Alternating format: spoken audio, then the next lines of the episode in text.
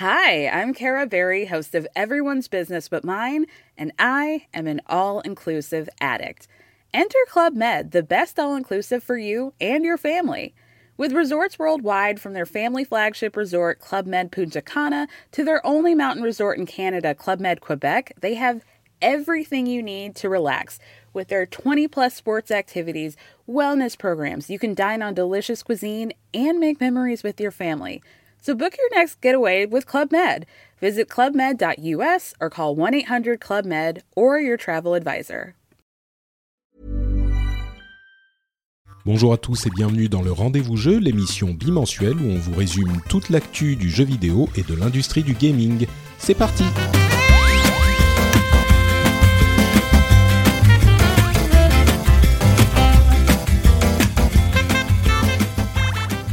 Tous et bienvenue sur le Rendez-vous Jeu, l'émission où on vous résume tout ce qui se passe dans le monde du jeu vidéo et qu'est-ce qui se passe comme truc aujourd'hui, enfin cette semaine. Franchement, j'en plaisantais sur, Twitter, sur Twitter, il y a des trucs de fou qui se passent pour la tech et pour euh, le, jeu vidéo avec euh, des, jeux Microsoft et pas que des jeux Microsoft, mais euh, la console Xbox sur Switch qui est même pas un truc complètement fantaisiste qui pourrait effectivement arriver.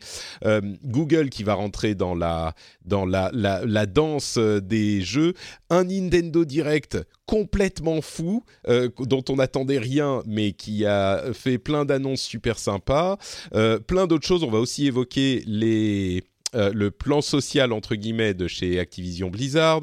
On va parler d'Anthem, on va parler de plein euh, de choses et même pour la tech, il y a enfin genre les téléphones pliables, euh, les, les le HoloLens 2, tout ce qui se passe au MWC. Enfin, si vous écoutez pas le rendez-vous tech, je vous encourage à aller l'écouter. Mais là, on est dans le rendez-vous jeu. Et pour parler de tous ces sujets, en fait, on va faire un truc un peu bizarre avec le rendez-vous jeu, c'est que je vais diviser en deux. Euh, on va d'abord parler euh, avec euh, Jean. Euh, bonjour Jean, salut, comment ça bonjour, va Ça va, ça va, euh, ça va très bien. J'ai un peu de, de caca sur le t-shirt, mais ça va.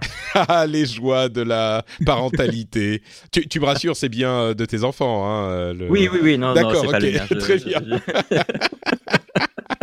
Eh ben ça commence bien. bien. Que voulez-vous quand on est quand on a des jeunes enfants, c'est ce genre d'humour qu'on se met à faire. euh, donc Jean de Papa à quoi tu joues Comment ça va? Tu voilà. as maintenant deux enfants, dont un euh, encore tout petit. Ça se passe voilà, bien? Eh bien, écoute, ça se passe bien. Euh, il fait des nuits de à peu près 11 heures, euh, donc ça va, ça va. Eh, T'as tellement de chance avec tes enfants, toi. Non, mais non, on a des petits soucis d'allaitement qui fait qu'on euh, on doit tirer le lait et c'est un peu une organisation un peu compliquée. Mmh. Mais de l'autre côté, on a une compensation qui fait que euh, voilà. euh, Ça se passe plutôt bien ça se passe plutôt bien les nuits. bon, bah, je t'en félicite. Et donc, on va d'abord euh, chronologiquement enregistrer la partie que je vais faire avec Jean, où on va parler du Nintendo Direct et de à peu près tous les sujets que j'ai évoqués. Mais je vais normalement ensuite enregistrer une partie avec euh, Loïc Rallet, alias euh, Epion, qui a enquêté sur le sujet de Xbox et Nintendo qui s'associent. Et je placerai cette partie de l'épisode euh, juste maintenant, et on va euh, placer la partie qu'on va enregistrer juste maintenant après. Donc une sorte de manipulation temporelle du podcast. J'espère que ça va bien se passer. Si on dit des bêtises ou si on se répète, j'espère que vous m'en excuserez. Mais donc, on va commencer tout de suite avec euh, la partie sur la Xbox et Nintendo. Donc nous voilà avec Loïc pour parler de cette incroyable histoire de collaboration entre Microsoft et Nintendo. On va en parler tout de suite. Avant ça, merci Loïc de prendre le temps de venir nous en parler toi-même. Toi-même, tu sais. Euh, Loïc Rallet, donc, et Pion. Comment ça va? T'es en salut, forme? Salut, bah, Ouais, super. Merci pour l'invitation. C'est toujours un plaisir. Écoute, ça me fait euh, hyper plaisir de t'avoir. Euh, en plus, j'avais proposé, euh, j'avais commencé à te parler pour cet épisode avant même que cette histoire ne, ne, ne break. Donc, euh, merci d'avoir pris le temps de venir. Alors, euh, histoire vraiment complètement invraisemblable. On savait que Microsoft était en train de développer des services pour euh, différentes plateformes et on, avait entendu des rumeurs sur le Xbox Live qui aurait été disponible sur différentes plateformes, dont des mobiles et dont la Switch. Mais et ça c'était un petit peu surprenant mais compréhensible. Euh, là, on passe à un tout autre niveau euh, avec euh, une, une collaboration hyper profonde entre Microsoft et Nintendo. Bon, c'est toi qui as publié l'article qui confirme ces rumeurs qu'on entendait à droite à gauche suite à mhm. différentes rumeurs qui commençaient à sortir, mais tu as eu quand même une, une grosse exclue sur ces sur ces informations, donc je vais te laisser en parler. De quoi s'agit-il exactement? Je précise pour jeuxvideo.com, bien sûr. Euh, Loïc, euh, tu, travailles chez eux depuis un moment et on t'a déjà reçu dans l'émission quelques fois, donc les gens te connaissent un petit peu. Euh, donc, semaine dernière, tu as publié deux articles avec les détails sur ces rumeurs. De quoi s'agit-il? Alors la première, je vais, je vais passer sur la première parce que finalement c'est peut-être la, bizarrement c'est la moins importante alors qu'on parle de nouvelles console, mais c'est à mon sens la moins importante, c'est que Xbox va dévoiler lors de sa conférence 3 2019 euh, ces deux consoles de 9 génération. Euh, euh, qui sont le nom de code, on les connaissait déjà, mais moi ils m'ont été confirmés à plusieurs reprises en interne. donc c'est Lockhart pour la, console la, la, moins puissante des deux et la plus puissante qui serait donc du coup Anaconda, une première console qui serait alors les prix sont pas fixés, mais on m'a fait savoir que ça serait un tarif assez doux finalement, donc entre 250 dollars et 300 euh, dollars, une console qui est vendue euh, sans lecteur de Blu-ray et donc du coup qui est pensée principalement pour le jeu dématérialisé, que ce soit euh, bah, le, téléchargement de jeux directement sur la boutique Xbox ou je sais pas le Game Pass ou éventuellement plus tard le jeu en, streaming. Donc une console qui reste quand même relativement puissante hein, en termes de spec. On est on est on est en dessous d'Anaconda, mais on n'est pas non plus beaucoup en dessous.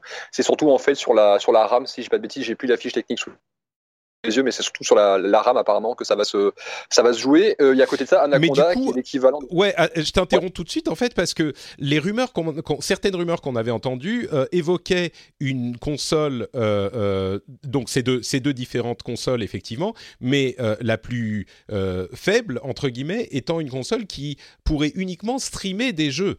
et là, ce que tu confirmes, c'est qu'elle pourra faire tourner les jeux, les télécharger et les faire tourner en local et pas uniquement, mm-hmm. elle sera pas uniquement pour des streaming. Ça ne sera pas un stick à 100 non, c'est ça, ouais. Hmm. Non, non, c'est ça, ouais, non, non, parce qu'il y a, y a, y a dans les deux consoles, il y a du, il y a, y a du stockage, il y a du, du SSD dans les deux, les deux bécanes. Hein. SSD, moi, on m'a, en fait, il y a des fiches techniques qui avaient leaké fin, euh, fin, fin janvier. Euh, à ce moment-là, moi, je bossais déjà sur le sujet, et donc du coup, bah, je me suis tout, de suite tourné vers mes sources, et euh, qui m'avaient confirmé que une partie des fiches techniques étaient, justes, mais ils ont surtout appuyé sur le fait que, effectivement, il y aura bien du SSD dans les, dans les deux bécanes, et donc notamment dans la petite console plutôt pensée jeu dématérialisé.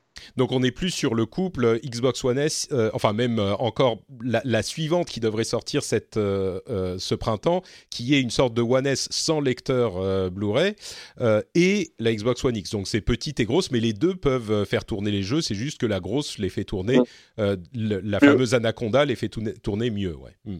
Ouais, c'est ça, ouais. ouais parce qu'on est sur des consoles. Alors là encore, j'ai pas forcément envie de, de, balancer les chiffres de, des, qui avaient été annoncés, qui m'ont été plus ou moins confirmés, parce que d'une, ça reste quand même beaucoup conditionnel et.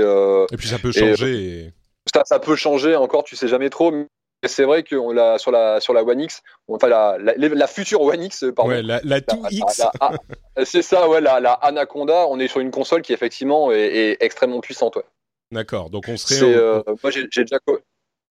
j'ai déjà commencé à en discuter avec des, avec des développeurs. Euh, là encore, c'est, je, je, je peux pas forcément en parler comme des, des, sources de première qualité parce que je peux pas non, j'ai pas non plus fait le travail de vérification et c'est aussi pour ça que j'en ai pas parlé du coup dans le dans l'article.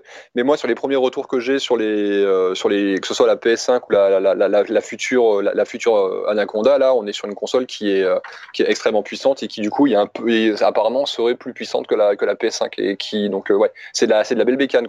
D'accord. Bon. Elle est vendue plus cher aussi. Oui, donc on est vraiment sur cette euh, expérience, euh, enfin configuration premium, euh, encore une fois comparable à la Xbox One X. Donc ça c'est étonnamment la petite news, mais la vraiment grosse news, c'est bah, l'autre que tu as également publié sur jeuxvideo.com.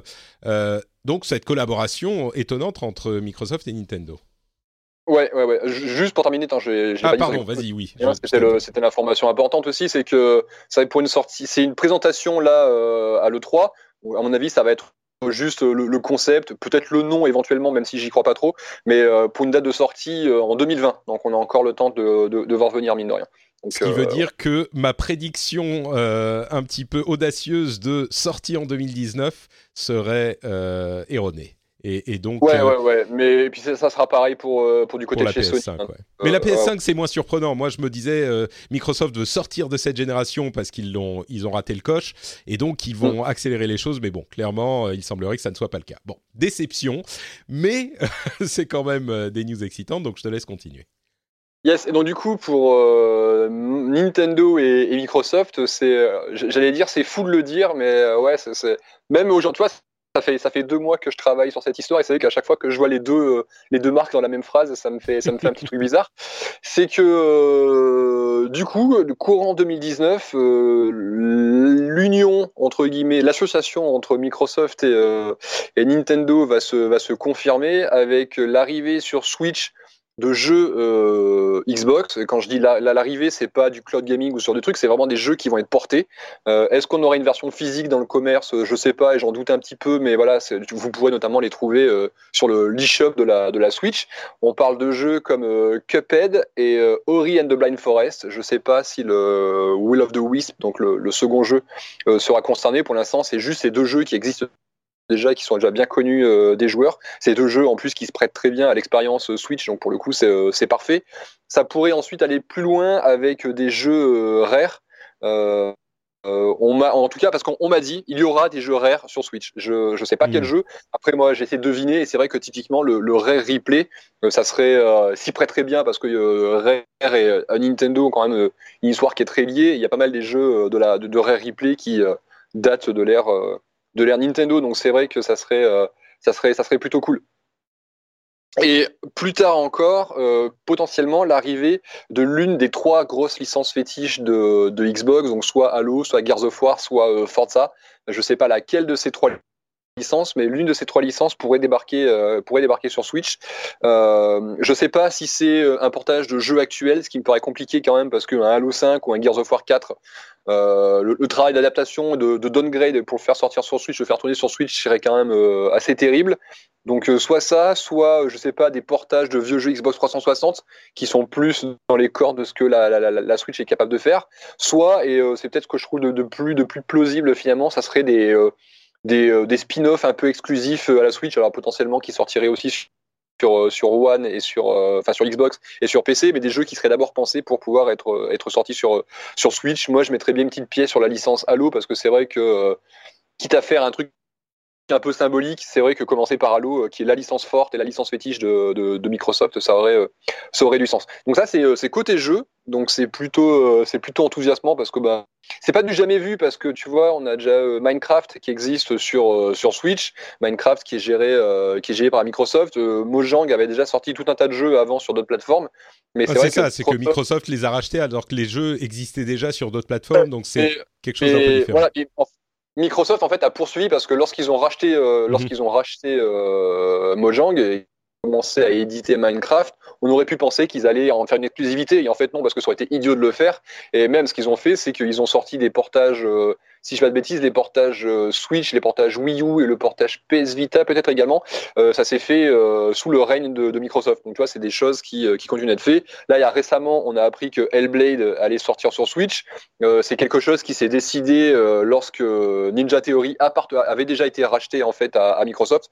Donc c'est des décisions qui ont été qui ont été validées in fine par Microsoft. Donc on avait déjà des petites, des petites. Ah. Mais je, là, après, je, je, supputais, je supputais du contraire dans, la, dans ce qu'on enregistré ce matin, qui sera la suite de l'épisode en fait sur euh, Hellblade ah spécifiquement. Je pensais que le deal avait été fait avant le rachat par Microsoft, mais tu me dis qu'a priori euh, c'est Microsoft qui a, qui a confirmé et qui a décidé. Euh, et du coup, là, on se retrouve dans une situation où il y a plein de jeux Microsoft qui arrivent sur Switch. Mm. Ce qui et à mon sens, euh, le prélude à, l'autre partie des choses que tu, dont tu parles, euh, qui est les questions de Game Pass et de xCloud, qui là pour le coup, là c'est mind blowing quoi. Ouais, c'est là où ça devient le plus fou, c'est que euh, Microsoft a l'intention de développer ses, services, donc Xbox Live notamment, parce que c'est le, service principal, mais donc du coup aussi tout ce qui est Game Pass, etc. et les sortir sur d'autres plateformes. Et dans les autres plateformes, on a on a beaucoup parlé Nintendo forcément parce que c'est très symbolique parce que voilà, c'est des constructeurs, ils sont supposés être rivaux, etc. Mais donc ces services-là, le Xbox Live, le Game Pass, donc du coup euh, xCloud arriveront euh, arriveront sur Switch, mais également sur euh, iOS et Android. Donc c'est-à-dire on va y jouer sur, je sais pas, iPad, sur iPhone, n'importe quelle tablette Android, n'importe quelle Galaxy de Samsung, etc. Enfin voilà, ça, c'est tous tous des services en fait qui vont arriver sur ces plateformes qui vont faire que des joueurs Xbox vont pouvoir poursuivre leur, leur je sais pas, tu, moi je joue sur ma Xbox, je pars en vacances, bah, je prends ma Switch et j'ai envie de jouer à Halo, bah boum, je peux continuer de jouer à Halo euh, sur ma Switch. Enfin, c'est le genre de genre de choses qui sont possibles, mais aussi, je sais pas, t'es pas du tout un joueur Xbox, t'as pas de Xbox chez toi, etc. Bah, tu peux te créer un gamer tag, tu peux te créer un, compte Xbox et jouer à certains jeux Xbox sur ton smartphone, sur ton iPad, sur, euh, enfin voilà, c'est euh, c'est ça en fait le, le plus ouf. Et si effectivement il y a des jeux qui sont portés, comme euh, tout à l'heure je parlais de Cuphead et de, Ori, etc., donc du coup qui sont des jeux à télécharger, là dans le cas euh, du Game Pass et compagnie, forcément c'est pas des jeux qui sont adaptés euh, pour la, pour la Switch, et donc du coup pour pouvoir faire tourner ça, ça va passer par le, le cloud computing, en fait via xCloud, donc le, le, service de jeu en streaming de de, Xbox. Et donc du coup, pour jouer, bah, pour profiter du Game Pass sur votre Switch, il suffira du coup d'avoir, alors je sais, ne sais pas encore exactement comment ça va se mettre en place, mais grosso modo, il vous suffira d'avoir un abonnement, euh, un abonnement Game Pass euh, et de souscrire euh, à, Xcloud pour pouvoir jouer à tous ces jeux en fait en streaming via le Game Pass. Et donc du coup, vous payez, je sais pas, vos 9 balles par mois et c'est bon, vous pouvez jouer là. En ce moment, il y a, Shadow of the Tomb Raider qui est arrivé sur le sur le Game Pass. Ben, en payant vos 9 balles dans le mois, vous pourrez faire Tomb Raider sur votre Switch, quoi. Et ça, c'est euh, vraiment à ce moment que ça devient complètement, complètement fou, comme on l'a dit plusieurs fois. Là, on est dans des annonces et dans des stratégies qui transforment complètement l'industrie. On est, enfin, j'ai pas le souvenir d'avoir euh, euh, une, d'avoir entendu une news aussi révolutionnaire pour l'industrie, peut-être depuis l'arrivée de la PlayStation, depuis que Sony a dit qu'ils allaient venir, et encore, euh, il n'était pas certain que ça fonctionne. C'était là, c'est complètement euh, transformateur de cette industrie parce que ça veut dire que Microsoft, qui continue à faire des consoles, on l'a dit euh, et, et, tu l'as rappelé, il y a la nouvelle Xbox qui va arriver en 2020 a priori, annoncée cette année. donc ça ne veut pas dire qu'ils arrêtent de faire des consoles, mais ça veut dire qu'ils ah. considèrent euh, leur, leur euh, service, enfin, leur travail dans l'industrie du jeu vidéo comme en fait une sorte de dématérialisation. Ils, ils virtualisent leurs consoles et les consoles physiques qu'ils vendent sont une expression de ce service, euh, peut-être la meilleure expression parce que ça veut dire que le jeu tourne en local et pas sur un serveur distant, mais il est disponible partout ailleurs, y compris sur la Switch de Nintendo. Et comme tu l'as dit, c'est ça qui est important parce que ils sont rivaux sur smartphone. Bon, à la limite, euh, c'est un truc un petit peu qui, qui est aujourd'hui considéré comme accessoire, mais ils se diffusent partout. Ça s'inscrit évidemment dans la euh, politique de Microsoft en général dans la tech, mais l'application aux jeux vidéo euh, fait bouger toutes les lignes, toutes les lignes. Et je sais qu'il y a des gens qui pensent ah le streaming c'est pas pour moi, machin, ça marche pas. Franchement, pour avoir testé du bon streaming, oui, pour un jeu compétitif super rapide type FPS, vous allez peut-être pas être satisfait de jouer à je sais pas euh, CS:GO euh, en streaming. C'est vrai parce que vous avez un, petit peu de flottement. Mais pour 80% des jeux, tous les jeux solo, euh, une bonne partie des jeux compétitifs qui n'ont pas besoin de, de réflexes aussi rapides, ça fonctionne très très correctement. Et puis Là encore, tu vois, il faut, il faut se tourner vers l'avenir. C'est vrai que là, il y a plein de gens pour qui actuellement le jeu en streaming c'est compliqué, etc. Mais d'ici quelques années, euh, sans dire qu'on aura la fibre partout, enfin le, Internet se sera développé, on aura plus facilement de la 4G, on aura potentiellement même de la 5G. Enfin, tu vois, c'est d'ici. Là, on est vraiment, c'est vraiment les tout débuts, c'est les, les, les, balbutiements quoi. Dans, dans, quelques années, cette, cette, technologie, elle sera encore plus viable. C'est comme lorsque euh, en 2000, en 2004, lorsque Xbox euh, commence à, enfin même en 2003, lorsqu'il commence à bosser sur la, la, Xbox 360, tout de suite, il se dirige en se disant, euh, ouais, il faut que la console, elle soit, elle soit compatible avec télé haute définition, parce que la haute définition, en quelques années, ça sera, ça sera la base. Mmh. Et au moment où la la console elle sort, bah, les, téléviseurs HD, enfin c'est encore hyper cher, c'est pas tout le monde qui en a machin, mais en fin de génération, tout le monde plus ou moins a une télé 1080p et la console, bah du coup, elle tourne à fond dessus, etc. Enfin voilà, c'est comme ça en fait qu'il faut qu'il faut réfléchir le truc là tout de suite. Effectivement, le truc est pas encore disponible et, et la technologie, il a un petit peu jeune, mais dans 4 ou 5 ans, qui sait à quoi ça va ressembler quoi. Ouais, il y a ça, il y a on peut aussi donner l'exemple là encore chez Microsoft du jeu en ligne avec le Xbox Live qui a été mm. précurseur euh, sur euh, sur la, les modes d'usage et on se souvient que Sony euh, a mis des années à rattraper leur retard. Nintendo ils sont, encore en train de travailler à rattraper leur retard, mais mais, mais le, retard pour Nintendo est comblé hein, parce que l'alliance aussi avec Microsoft est là pour ça aussi. Hein. Effectivement.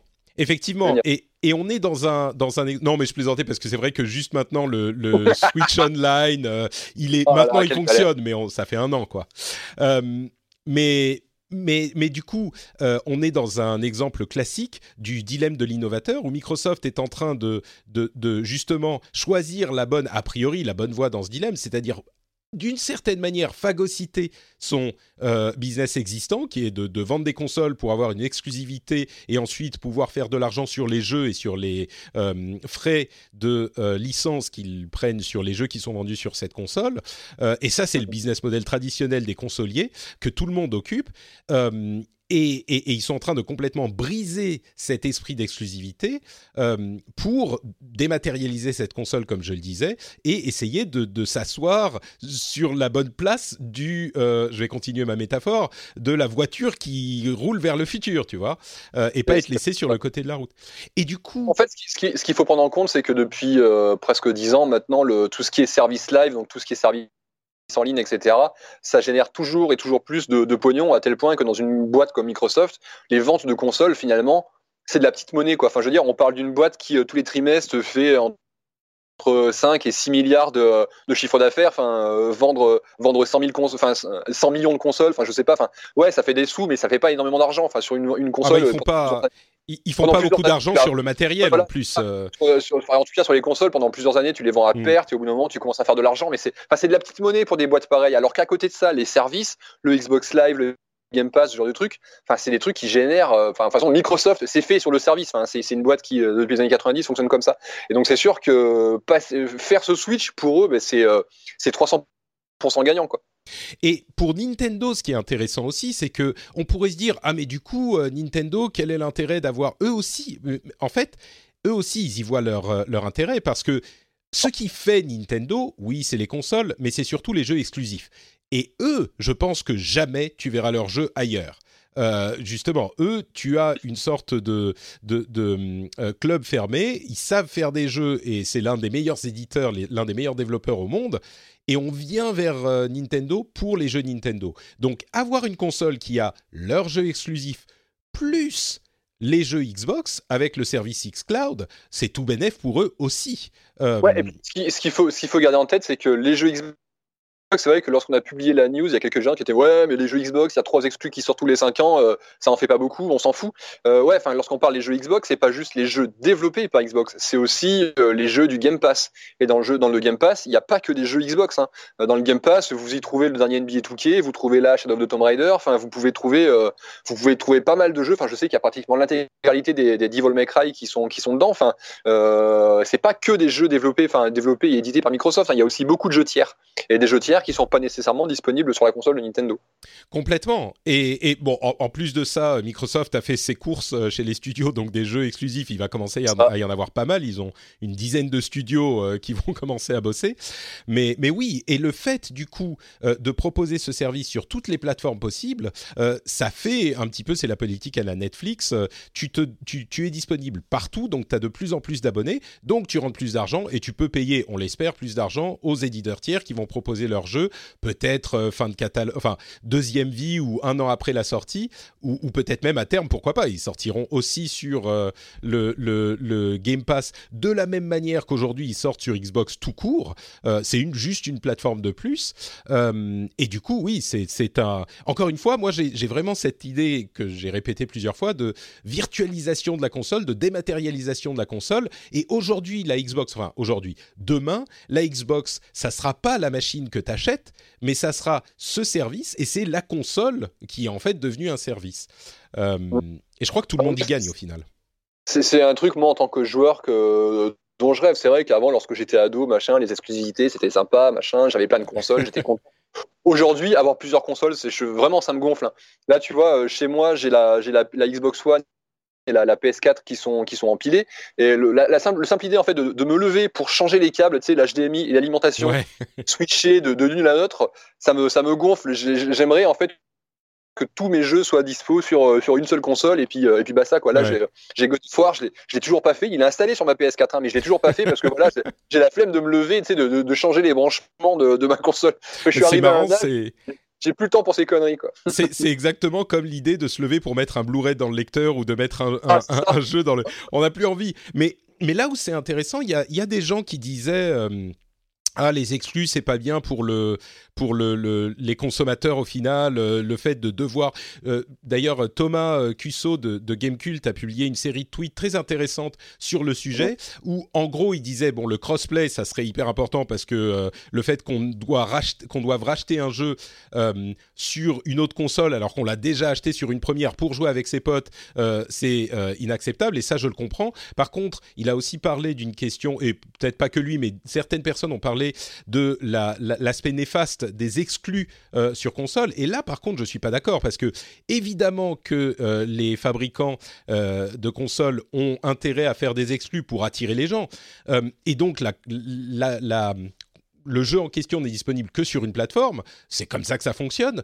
Mais ce que ça donne aussi, c'est que ça motive donc ces fabricants à financer des jeux qui se vendent finalement beaucoup moins que des jeux qui sortent sur toutes les plateformes, mais qui sont des, investissements et des types de jeux qui n'existeraient peut-être pas autrement. Il y a plein de jeux qui n'existeraient pas justement s'il y avait cette motivation à euh, créer quelque chose d'exclusif pour notre plateforme.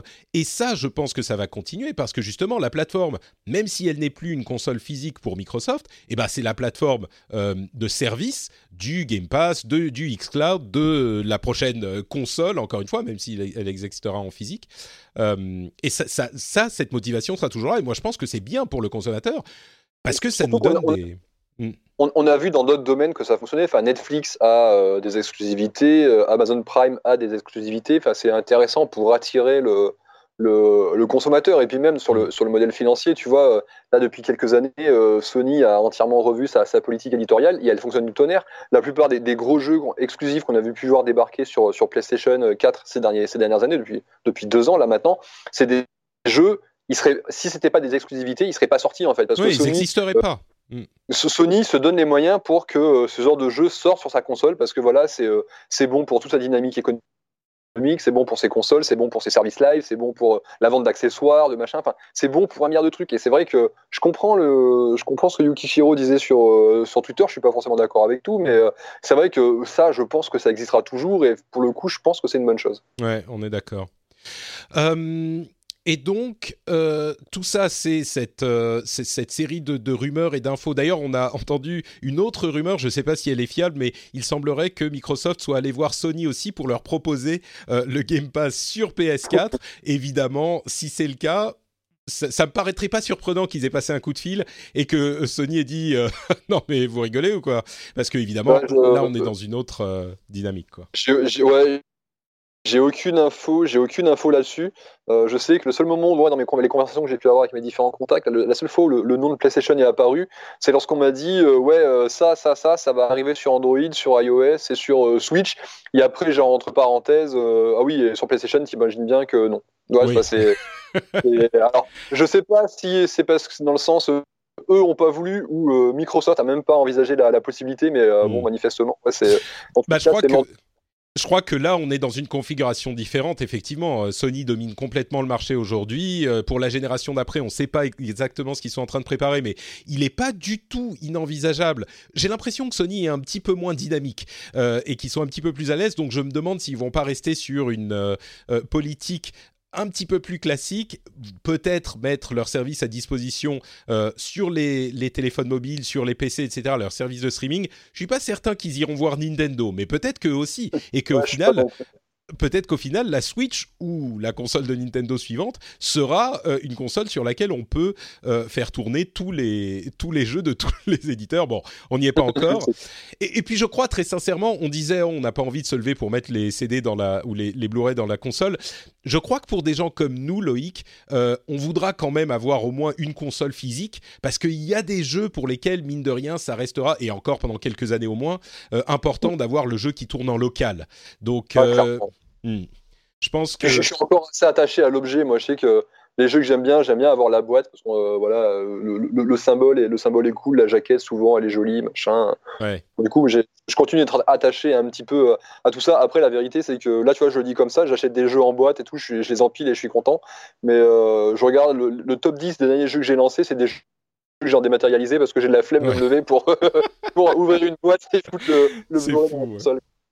Donc voilà, ça c'est vraiment euh, la rumeur euh, complètement folle. Et comme je le disais, pour moi ça change complètement l'industrie et ça va bouger toutes les lignes. Euh, c'est hyper hyper intéressant ce que fait Microsoft et je pense que c'est une stratégie qui pourrait s'avérer vraiment gagnante si c'est confirmé. Donc euh, en, conclusion, j'aimerais te, demander en, quelques minutes peut-être un autre aspect intéressant de, ton enquête, euh, sans dévoiler les sources ou des, choses trop précises. Comment ça se passe ce genre de d'investigation? Comment ça, naît dans ton dans ton esprit le fait de dire ah tiens là il y a un truc bizarre, faudrait, faudrait que j'aille creuser plus loin Comment ça Tu vas creuser plus loin? Est-ce que c'est un déjeuner avec quelqu'un Il y a quelqu'un qui dit un petit truc qui ne veut rien dire, euh, pris isolé, mais tu as entendu un autre truc d'ailleurs qui dit ah, qui te met la puce à l'oreille, et puis tu passes ton temps au téléphone ou c'est plus subtil. Je sais pas comment ça se passe ces, enquêtes? Ça s'est passé de, deux manières. Il y a deux trucs qui ont créé des déclics. En fait, le tout premier, c'était euh, en, courant décembre. Euh, donc c'est pour ça que je dis que l'investigation, en gros, a duré, a duré deux mois parce que en courant décembre, je reçois, euh, je crois que j'étais en vacances à ce moment-là, j'étais avec ma famille et je reçois un, email d'un de mes contacts qui me dit euh, écoute euh, j'étais à Redmond j'étais sur le campus et il y a des gens de Microsoft en ce moment qui rencontrent des gens de chez Nintendo. Et il faut garder en tête que Nintendo of America se trouve à Redmond aussi. Ils sont voisins en fait de Microsoft Hmm. Et euh, sur, le coup, il me dit ça, ça me fait pas tilter plus que ça parce qu'en fait, euh, je veux dire, le jeu vidéo c'est un petit milieu, les gens sont très souvent se connaissent, sont très souvent amis, et donc du coup que les gens mangent ensemble ou se rencontrent, tu vois, ça me paraissait pas déconnant. Là, ça, le, seul truc qui me fait tiquer, c'est qu'en fait, il me dit, euh, ouais, non, c'est pas ce genre de, de réunion là, c'est des gens qui sont rencontrés pour pour parler business quoi. Hmm. Alors là, c'est vrai que, bah ouais, forcément, ça, tout de suite, ça, ça intrigue et du coup, bah, je, note ça, je, garde en tête, je commence à interroger des personnes, euh, j'ai pas trop de, de, retours. Et puis finalement. Mais quand tu euh, dis, excuse-moi, quand tu dis interroger des personnes, c'est toi qui activement décroches ton téléphone pour appeler des gens ou c'est genre à l'occasion de. Ouais, d'accord. Non, c'est moi qui vais. Qui, ouais. En général, lorsque je reçois des informations de ce genre, je cherche toujours à, vérifier, à les, les faire à corroborer. Euh, ouais, il te faut deux, trois sources pour. Hmm. voilà, même, même sans, tu vois, même pas forcément dans l'idée de les publier, mais juste parce que moi je veux savoir et donc du coup c'est vrai du coup bah je réfléchis aux personnes qui potentiellement pourraient être au courant et donc du coup bah, je vais leur envoyer euh, je vais leur envoyer un email, un SMS, peu importe pour euh, pour, pour, pour, savoir de leur côté s'ils savent quelque chose quoi. Hmm, d'accord. Et puis euh, je crois que c'est début janvier, c'est le deuxième déclic, c'est Excuse-moi, je, te pose encore la question. Du coup, quand tu as envoyé ces mails, ces SMS, tu as, eu as eu des confirmations qui t'ont fait dire Ah ouais, il y a peut-être un truc ou là ça s'est recalmé? Ouais, Ouais, ouais, j'ai eu des confirmations qu'effectivement Microsoft et euh, Nintendo se voyaient. Donc euh, là, je me dis, ok, il y a plusieurs personnes, euh, il, se passe, il est en train de se passer quelque chose. Quoi, je sais pas, parce que ça, peut être un milliard de trucs. Hein. Je veux dire, toi, c'est pas rare que les constructeurs et les, les éditeurs ou quoi se, se, se, croisent, se rencontrent. Nintendo, ils ont des jeux sur leur plateforme qui sont édités par, par Microsoft, donc tu vois, c'est pas, c'est pas hmm. déconnant. Et puis début janvier, du coup, c'est là où j'ai mon, mon, second déclic, c'est là où je me dis ok, il y a un truc gros qui se, qui se passe, c'est que je commence entendre parler de la, GDC, enfin la, Game Developer euh, Conference qui va se dérouler le, mois prochain. Et on, me dit qu'il y a une conférence dans laquelle euh, Microsoft en fait euh, va parler de ses services et d'adapter ses services, notamment sur Switch. Et il, faut se remettre un petit peu dans la chronologie, c'est qu'à ce moment-là, le programme et le, nom complet de la conférence en question, qui aujourd'hui est connu, n'était pas tombé en fait, ça n'avait pas encore leaké. Le, le, programme sur le site de la GDC n'était pas encore disponible. Et euh, c'est en fait c'est à partir de là où du coup je dis ok il y a un truc énorme qui est en train de se préparer et c'est là du coup bah, je commence à envoyer des mails je commence à dans ce genre de situation lorsque j'envoie des mails je pose des questions mais les questions elles sont rarement innocentes c'est que je vais angler mes questions d'une certaine manière pour voir comment les gens me répondent parce qu'au début en général les gens ils sont euh, ils sont très méfiants mais donc du coup tu tournes tes questions de manière à à les, vous amener vers le genre de réponse que tu voudrais avoir. Enfin, je sais pas si je suis. tu, peux nous donner un exemple ou, ou pas? Là, comme ça, je sais pas, mais tu prends deux personnes et tu dis il y a une première personne, je, prends un truc hyper basique, mais euh, une première personne, oh, au fait, j'ai entendu dire que euh, machin et machin de chez euh, Xbox, ils avaient rencontré truc et bidule de chez Nintendo. Hmm. Et tu vas voir une autre personne et tu vas lui dire, écoute, j'ai entendu dire qu'en ce moment, machin chez Xbox, ils voyaient des gens et après, tu vois si, en fonction des éléments de réponse qu'ils t'apportent, tu arrives à voir si tu, vois s'il y a des choses qui se, qui se croisent. Si tu hmm. poses toujours la même question, euh, tu as potentiellement des, euh, je sais pas, tu sais, la, la, mauvaise mémoire ou je sais pas, euh, des oublis, des machins qui font que pour croiser les informations, des fois, c'est plus compliqué. Alors que si tu fais exprès de laisser des blancs par moment, bah, c'est les gens, en fait, ils vont se sentir, souvent, ils vont se sentir obligés de les, de les remplir. Enfin, comme ça, c'est comme ça que tu te dis, ok, enfin, je veux dire, si, si tu arrives en disant Xbox et Nintendo, enfin, je veux dire, tu cadres tout de suite la question. Si tu arrives en laissant euh, un petit peu d'interprétation euh, à la personne, là, par contre, ouais, elle va, euh, elle va pouvoir se faire plus précise ou parfois te donner plus d'informations. Enfin, bref. Et c'est comme ça, j'ai passé tout le mois de, de janvier jusqu'au début février, pratiquement, à discuter avec des gens. Euh, on m'a envoyé quelques documents internes aussi très rapidement. Enfin, c'était surtout des, notes d'intention pour des réunions ou ce genre, ce genre de trucs, rien de, rien de, très très important. Euh, pour que, je sais pas, il y a peut-être tout début février, je me rappelle plus, où euh, là j'ai suffisamment d'informations pour me dire ok, c'est bon, c'est acté. Et je crois que ça a été enterré par un, dernier appel que j'ai eu avec un de mes contacts qui me, qui me fait une liste très établie euh, des jeux qui vont arriver sur, euh, sur, euh, sur Switch. Et, tout ce qu'il me disait, en fait, ça matchait tout ce que j'avais découvert avant. Du, coup, je vais encore te, te, poser une autre question, mais pourquoi est-ce que ces gens te répondent en fait? C'est parce que c'est des potes et qu'ils se sentent mis en valeur par euh, le fait que tu leur poses la question ou parce que c'est des gens qui finalement te donnent des, informations un petit peu confidentielles, quoi, ou même plus qu'un petit peu. Tu, tu, tu, arrives à comprendre pourquoi ou, ou, c'est des gens qui n'ont rien à voir avec les sociétés que tu recoupes par ailleurs? Ça, ça, je peux pas trop en parler. Mais, euh, mais il y a, fait, il y a, un premier élément de réponse, c'est que ces gens, lorsqu'ils m'ont donné ces informations, ils ont été très clairs dès le début, il faut pas que ça sorte. Ils me l'ont dit à plusieurs reprises, je te le dis, mais ça reste entre nous, machin, etc. Euh, si c'est sorti, c'est pas parce que j'ai euh, menti ou que euh, je leur ai fait un enfant dans le dos. C'est que en fait, tout le monde est au courant maintenant, mais ces informations ont commencé à leaker petit à petit par par détail, machin. typiquement, le planning de la GDC, il y a un moment, il est sorti. Les, mmh. les, les, discussions entre Nintendo et Microsoft, ça fait deux semaines que tout le monde en parle, etc. Enfin, c'est des trucs qui ont commencé à sortir. Et la semaine dernière, en fait, il y a, je sais plus quelle nouvelle information est sortie. Je crois que c'était l'arrivée potentielle de, de Ori sur Switch. Je crois que ça a été la, dernière goutte d'eau. Mm. Euh, là, moi, j'ai vu ça. Je suis allé voir mes contacts et j'aurais dit écoutez, les gars, c'est en train de fuir de partout. Euh, honnêtement, si aujourd'hui j'en parle, vous ne risquez rien. Euh, puis de toute façon, dans tous les cas, là où train où sont les choses, ça va dans tous les cas, ça va sortir. Et à côté de ça, moi, j'avais eu confirmation qu'un autre média en fait, euh, bosser sur la question et de toute manière à un moment ils allaient publier. Donc j'aurais dit écoutez euh, soyez cool. Moi euh, pour mon pour mon taf c'est plutôt chouette, pour jeux2.com c'est plutôt chouette machin. Enfin vous inquiétez pas pour vous vous ne ferez pas citer. Il y a, y a aucun danger dans tous les cas. Si c'est pas jeux2.com qui le fait ça en sera d'autres. D'accord. Et, à partir de là, ils t'ont dit, ok, vas-y. il, m'a fallu deux heures. Il m'a fallu deux heures pour convaincre tout le monde, hmm. grosso modo. donc, le temps d'attendre que certaines se lèvent, parce qu'on n'est pas forcément toujours sur les mêmes, les mêmes créneaux horaires. Hmm. Mais voilà, ça, a été assez rapide. Et du coup, après, pour répondre à ta question de pourquoi il te dit ça, il, à la base, il le disait pas pour que ça soit révélé. il le disait parce que voilà, c'est des gens avec qui j'entretiens une, enfin avec certains en tout cas, j'entretiens une relation professionnel mais amical aussi parce que on, voilà on, on a ah, tous vous voyez tout le temps euh, vous, oui bien sûr c'est normal sans parler forcément de se voir parce que comme certains sont à l'étranger euh, j'ai pas mm. forcément le cas de les voir régulièrement mais c'est des gens avec qui je discute très souvent de, du business, du, du, jeu vidéo. Et de temps en temps, on s'échange, bah, je sais pas, les dernières rumeurs, les derniers trucs. Ah ouais, t'as vu ça? Ah, au fait, je suis au courant de ceci, euh, tu l'as vu passer, machin. Enfin, voilà. Et donc, du coup, on s'échange assez régulièrement des informations. Et il y a des gens avec qui maintenant je discute depuis un moment, il y a une relation de confiance qui se, qui se noue.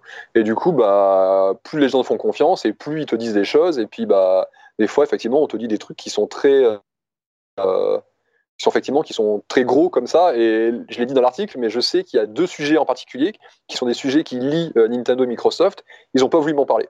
Parce que à chaque fois on me dit non ça c'est trop gros c'est trop gros si ça sort c'est vraiment la merde machin etc. Donc il y a encore quelque chose qui est pas su. Hmm. de mon côté je vais essayer de travailler là-dessus pour voir ce que c'est, mais je pense que je le saurai jamais. Et à mon avis, on saura tout ça euh, à l'E3. À l'E3, ouais. Et c'est vrai que dans ce genre de, de, de relation, on discute de tout. Et puis, j'imagine qu'il y a plein de choses dont vous discutez qui sont euh, pas aussi gros. Et puis, c'est pas que tu les as rencontrés, tu as, discuté de ça, et puis c'est ça qui est sorti. C'est genre, vous parlez de plein de trucs tout le temps, et puis là, il s'est trouvé que ça, c'était un sujet qui était un petit peu plus vaste, euh, mm. et, que c'est. Euh, la, chaîne en question, c'était une chaîne YouTube qui s'appelle Direct Feed Games, qui est une toute petite chaîne. Euh, j'imagine qu'elle a été contactée par des gens qui savent, et qui a publié effectivement une vidéo, c'était il y a 4 jours, genre jeudi, qui dévoilait effectivement cet aspect Xbox application, Xbox et Game Pass pour la Switch. Ouais, et ça, pour le coup, ça m'a bien embêté parce que du coup, nous, euh, moi, je suis mis au courant, c'était quand c'était jeudi dernier, je suis mis au courant que ça va sortir, que ça va sortir dans les jours à venir. Hmm. Euh, et, là, bah, c'est la, la, la merde parce que moi, ça fait deux mois que je travaille là-dessus et c'est en train de liquer un petit peu partout dans tous les sens. C'est une, espèce de passoire, quoi. Je me dis, moi, je vais sortir un article, il aura peu de valeur parce que tout le monde sera au courant. Et en fait, euh, euh, GameFeed sort la vidéo dans la nuit de, jeudi à vendredi, mais moi, mes articles, en fait, étaient déjà publiés. Enfin, ils, étaient, hmm. déjà, ils, étaient, déjà écrits. Écrit, ouais. Hmm. Et euh, en fait, j'attendais juste à les, dernières validations en interne à la rédaction pour qu'on puisse balancer les articles. Parce que ce qu'on fait dans ce genre de situation, c'est quand même, on appelle les, les, les, personnes concernées. Là, donc, du coup, on avait appelé Nintendo et, Xbox euh, en leur disant bah, écoutez, on a telles informations, on vous laisse la possibilité de, de, confirmer, ou enfin de faire une déclaration ou pas, machin, mais nous, dans tous les cas, on va publier. Là, il se trouve forcément, bah, ils n'avaient pas de déclaration à faire, comme c'est très souvent le cas dans, dans ce genre de situation. Et euh, on leur a laissé un petit délai quand même pour se, pour s'organiser, parce que bah voilà, on est déjà qu'on va les mettre un petit peu dans, dans, la panade, mais voilà, on leur fait, on leur fait un petit cadeau en leur disant écoutez, euh, demain on publie quoi. Et donc du coup, bah, le, temps que toi, on a été sympa, on a laissé un petit peu de temps. Et euh, bah voilà, GameFeed avait balancé sa, sa, vidéo qui a été reprise tout de suite par Camille Former et, et, compagnie. Mais là où moi j'étais content, c'est qu'ils l'ont sorti très en mode rumeur. Il y a des trucs qui nous on a dit que eux n'ont pas dit, alors que moi j'arrive et je suis beaucoup plus sûr de moi et j'y vais la plupart des trucs que je dis, je le dis sans conditionnel, je sais que ça va se passer comme ça. J'ai quelques infos supplémentaires, donc c'est vrai que c'est chouette, c'est chouette, mais c'est vrai qu'on a moins, enfin, jeuxvideo.com, du coup, a, a, moins le côté gros exclu, tu sais, qui, qui, euh, breaking news de folie, parce que c'est vrai que ça faisait deux semaines déjà que ça avait leaké un petit peu dans tous les sens et que bah, ça, mm. ça en parlait, alors que nous-mêmes, bah, ça faisait déjà euh, pratiquement, euh, pas un mois, mais ça faisait un mois que vous saviez trois semaines qu'on était sûr de nous à 100%. Quoi. Ouais, j'imagine le genre de... de... C'est des moments euh, marrants dans la vie d'un journaliste euh, où justement tu as ce genre de, de moments un petit peu, euh, euh, je sais pas, excitants et tu vas voir ton rédac chef et tu lui dis « Ah, il y a ça et ça, il faut qu'on en parle, machin. » mais Et lui qui va te dire « Mais attends, t'es sûr, tes sources, t'as combien de sources sur les machins ?» Enfin, je sais pas, moi je vois un film, j'imagine un film. Ah, mais c'est plus ou moins ce qui s'est passé. Hein. On a eu des réunions où euh, je vais expliquer euh, mes sources, où je vais expliquer euh, ce qui s'était passé. Enfin, je vais donner un maximum de détails, quoi, en lui disant. Mais après, mon, rédacteur chef me fait confiance.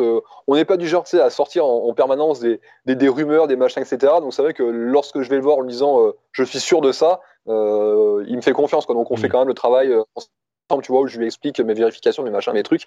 Et puis après, on peut publier. Mais c'est vrai que toi, typiquement, lorsqu'il y a eu le Nintendo Direct où ils annoncent l'arrivée de Hellblade sur Switch, Enfin, moi, moi, ça fait un moment tu sais, que je suis au courant et ça me fait marrer parce que je sais en fait derrière ce qui est en train de se dérouler et je crois qu'à l'époque j'avais fait un petit tweet où j'avais dit un truc du genre euh, putain les gars si euh, Hellblade sur Switch ça vous euh, ça vous surprend vous êtes vraiment pas prêts pour 2019 parce que ouais l'année elle va être l'année elle va être complètement folle et ben maintenant voilà on y est c'est bon c'est un su un peu partout cette alliance là qui qui est pas contre nature mais qui est vraiment enfin c'est du jamais vu quoi moi ça m'a un petit peu rappelé sais, alors c'est pas tout à fait pareil, mais ça m'a un peu rappelé, genre vers 2002-2003, quand euh, Sega s'est dégagé du, du, secteur des consoles de, de, salon, il mhm. a commencé à annoncer des, des arrivées de, de ces jeux Dreamcast sur Xbox notamment à l'époque, encore Xbox d'ailleurs.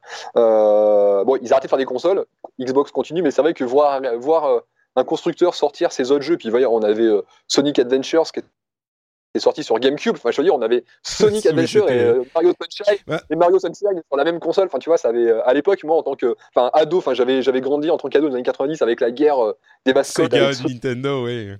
ça, et là, boum, Sega, enfin Sonic et, Mario sur la même console, enfin à l'époque, ça m'avait rendu ouf, quoi. Ah, mais moi, ça me fait toujours un petit quelque chose quand je vois Sonic et Mario aux Jeux Olympiques ou un truc comme ça, même si les jeux sont pourris, c'est genre, ah, ils sont ensemble dans un même jeu, ça me fait toujours un truc. Mais là, j'irais, j'irais même jusqu'à dire que c'est encore plus gros parce que euh, ce qui s'était passé avec Sega, c'est que il changeait de statut dans les deux statuts existants. Il passait de constructeur à euh, éditeur. Euh, là, il y a une des boîtes qui invente un nouveau statut. Euh, c'est cette euh, dématérialisation de la Xbox. Et entre parenthèses, je voulais en parler aussi, mais bon, euh, on a déjà fait très long, donc je vais écourter. les rumeurs qui sont plus vraiment des rumeurs, puisqu'on a des, là encore les programmes de la GDC, de la Game Developers Conference, qui a lieu en mars, selon lesquels Google va également se lancer dans un service de jeu en streaming et euh, également, sans doute, euh, sortir une console. Alors, on imagine que la console sera plus proche d'une Chromecast ou d'un truc juste pour streamer, mais il y aura un euh, matériel de jeu qui sera vendu par Google en plus du service, du service lui-même. On peut imaginer que peut-être il y aura des, une question de manette parce qu'il faut que les manettes soient bonnes pour, pour jouer à des jeux bah, qui sont des jeux d'éditeurs tiers. Mais, mais oui, c'est vraiment un, un, aspect transformatif de l'industrie, comme je le répète depuis le début. Quoi.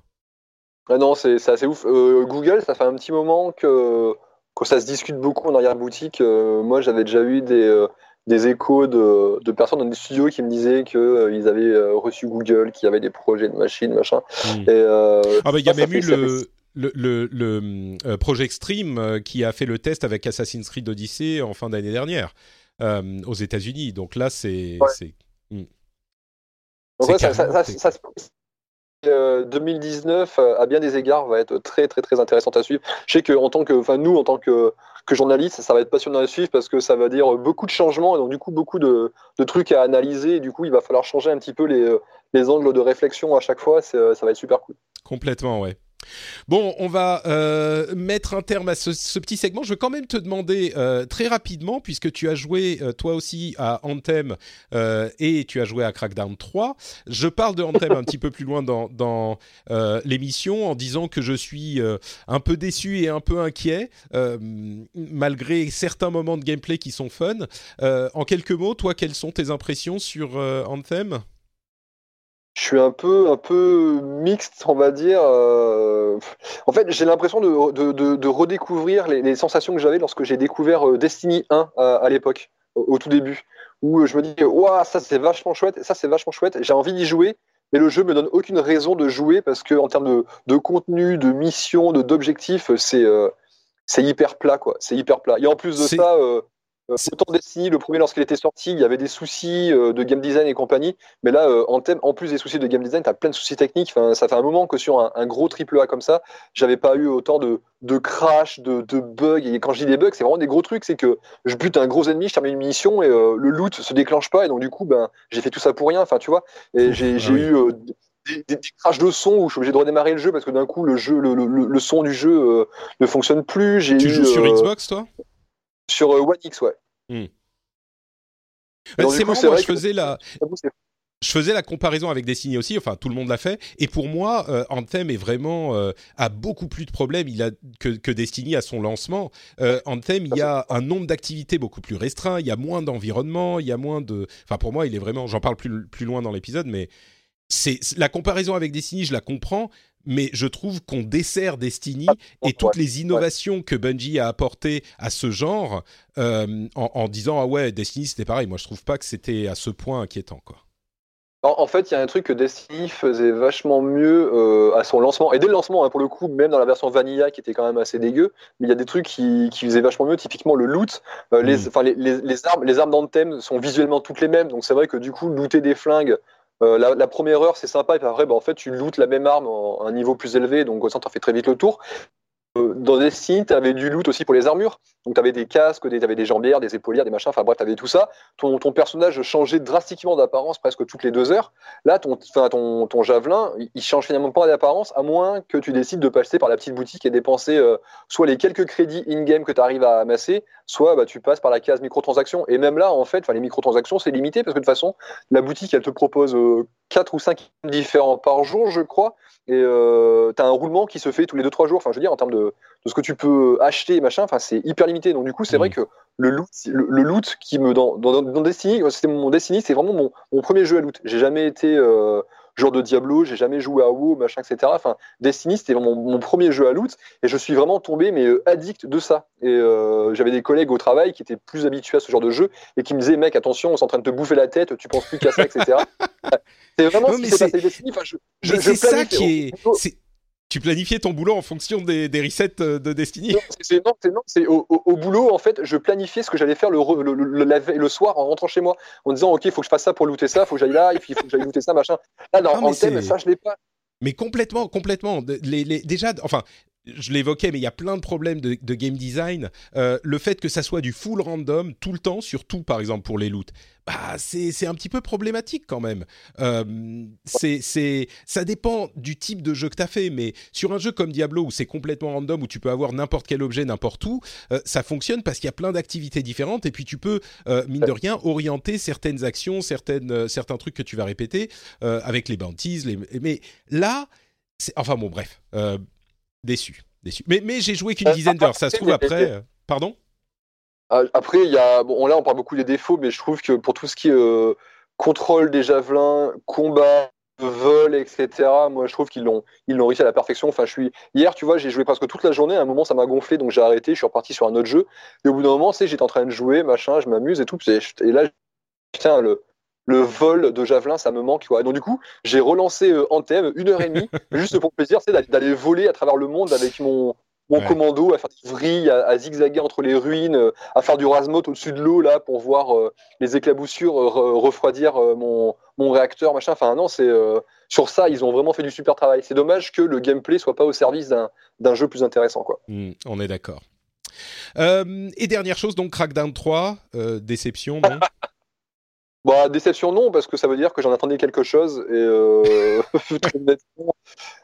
le, le, je veux dire, le jeu était en développement, en développement pendant 5 ou 6 ans. Ils ont changé un milliard de fois de studio. Il y a un studio qui, celui qui faisait la, la technologie de, de, cloud computing, qui s'est barré en plein milieu du truc. Enfin, le, le, jeu partait déjà avec. Euh, c'est même pas qu'il avait une balle dans le pied, c'est qu'il avait, euh, il avait pris trois rafales dans chaque genou. Enfin, tu vois, c'était. Euh, D'accord de, base, tu savais que ça allait être compliqué, et puis euh, même s'ils ont réussi quand même plusieurs trucs, je trouve que les, phases de gunfight et les, armes, etc., sont assez amusantes à utiliser.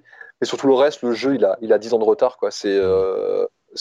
Et si Crackdown 1 à l'époque était un jeu rigolo, et honnêtement, le, Crackdown, le premier Crackdown, moi j'avais plutôt bien aimé, c'était sympa. Ça cassait pas trois patins à canard, mais c'était sympa. Là, euh, tu, tu reviens, c'est presque le même jeu, un, un chouille plus joli. Enfin, c'est compliqué. Entre temps, on a eu des euh, Infamous Second Son, on a eu des les, prototypes, on a eu un milliard de jeux open world dans lesquels tu incarnes plus ou moins un, espèce de super héros qui sont qui sont mieux réalisés, qui techniquement sont au-dessus, qui sont en termes de missions sont plus variés, enfin, qui en termes de scénario sont mieux écrits. C'est même Just Cause 4, tu vois, qui a été qui est, qui est quand même pas dingue ici, mais il, est plus intéressant que ce Crackdown 3 qui euh, n'a pour lui finalement que sa, sa DA. Moi, la DA, je l'aime bien, le côté néon avec euh, des, grands, grands buildings, etc. Je trouve ça plutôt chouette et qui, de temps en temps, réussit bien sur les, euh, sur les armes un peu futuristes qui sont rigolotes à utiliser. Mais non, c'est, ça, fait partie de ces jeux, tu sais, lorsque tu l'as ton planning à la rédaction, tu te dis Ah ouais, les, les, les 3-4 prochains jours, là, ils vont pas être marrants. Bon, bah écoute, heureusement qu'il y a des, news et des rumeurs de folie euh, du côté de, de, Microsoft et Nintendo pour euh, pimenter un petit peu le, les, les journées de boulot. Euh, bah merci beaucoup. Oui, pardon. Il y, a eu je, je, le dis parce que il, entre les rumeurs de Nintendo, Microsoft, Anthem et compagnie, il va passer inaperçu. Mais Dirt Rally 2.0, qui est sorti du coup la semaine dernière, est un petit bijou que je conseille à tous les amateurs de jeux de course. C'est vraiment une bombe. Voilà, c'était la mon petit phare de tous les, les, jeux un peu moyens qui sont sortis là en, en février. Là, le, ce Dirt Rally était euh, un, un vrai plaisir. D'accord. Donc Dirt Rally, c'est le 2, hein on est d'accord. Ouais, c'est ça, ouais. Très bien. Bah, recommandation express euh, de Loïc. Très bien, merci beaucoup. Euh, et merci d'avoir pris le temps donc euh, de discuter un petit peu avec nous et, et, de parler de tout ça et de comment ça s'est passé. C'était super intéressant. Si les auditeurs euh, en veulent un petit peu plus, est-ce que tu peux nous dire où on peut te retrouver sur les réseaux et sur le web? Yes, bah, vous pouvez me retrouver sur jeuxvideo.com bien entendu et puis également sur, sur Twitter, epionzilla, E-P-Y-O-N-Z-I-2-L-A. je suis assez loquace sur les réseaux sociaux, en tout cas sur Twitter, donc on m'y retrouve très facilement. Parfait, et je mettrai le, lien vers ton compte Twitter dans les notes de l'émission. Merci d'avoir été là, et nous on retourne dans le, la partie de l'épisode qui a été enregistrée ce matin avec Jean. On se retrouve tout de suite. Merci Loïc. J'espère que cette partie se sera bien passée. J'en sais rien. Hein. Là, j'enregistre donc avant, quelques heures avant cette, cette partie-là. Je suis sûr que ça s'est super bien passé. Je sais même pas de quoi on a parlé, mais je suis sûr que c'était passionnant. Euh, futur Patrick et futur Loïc, euh, j'espère que vous avez passé un bon moment ensemble et que les éditeurs apprécieront.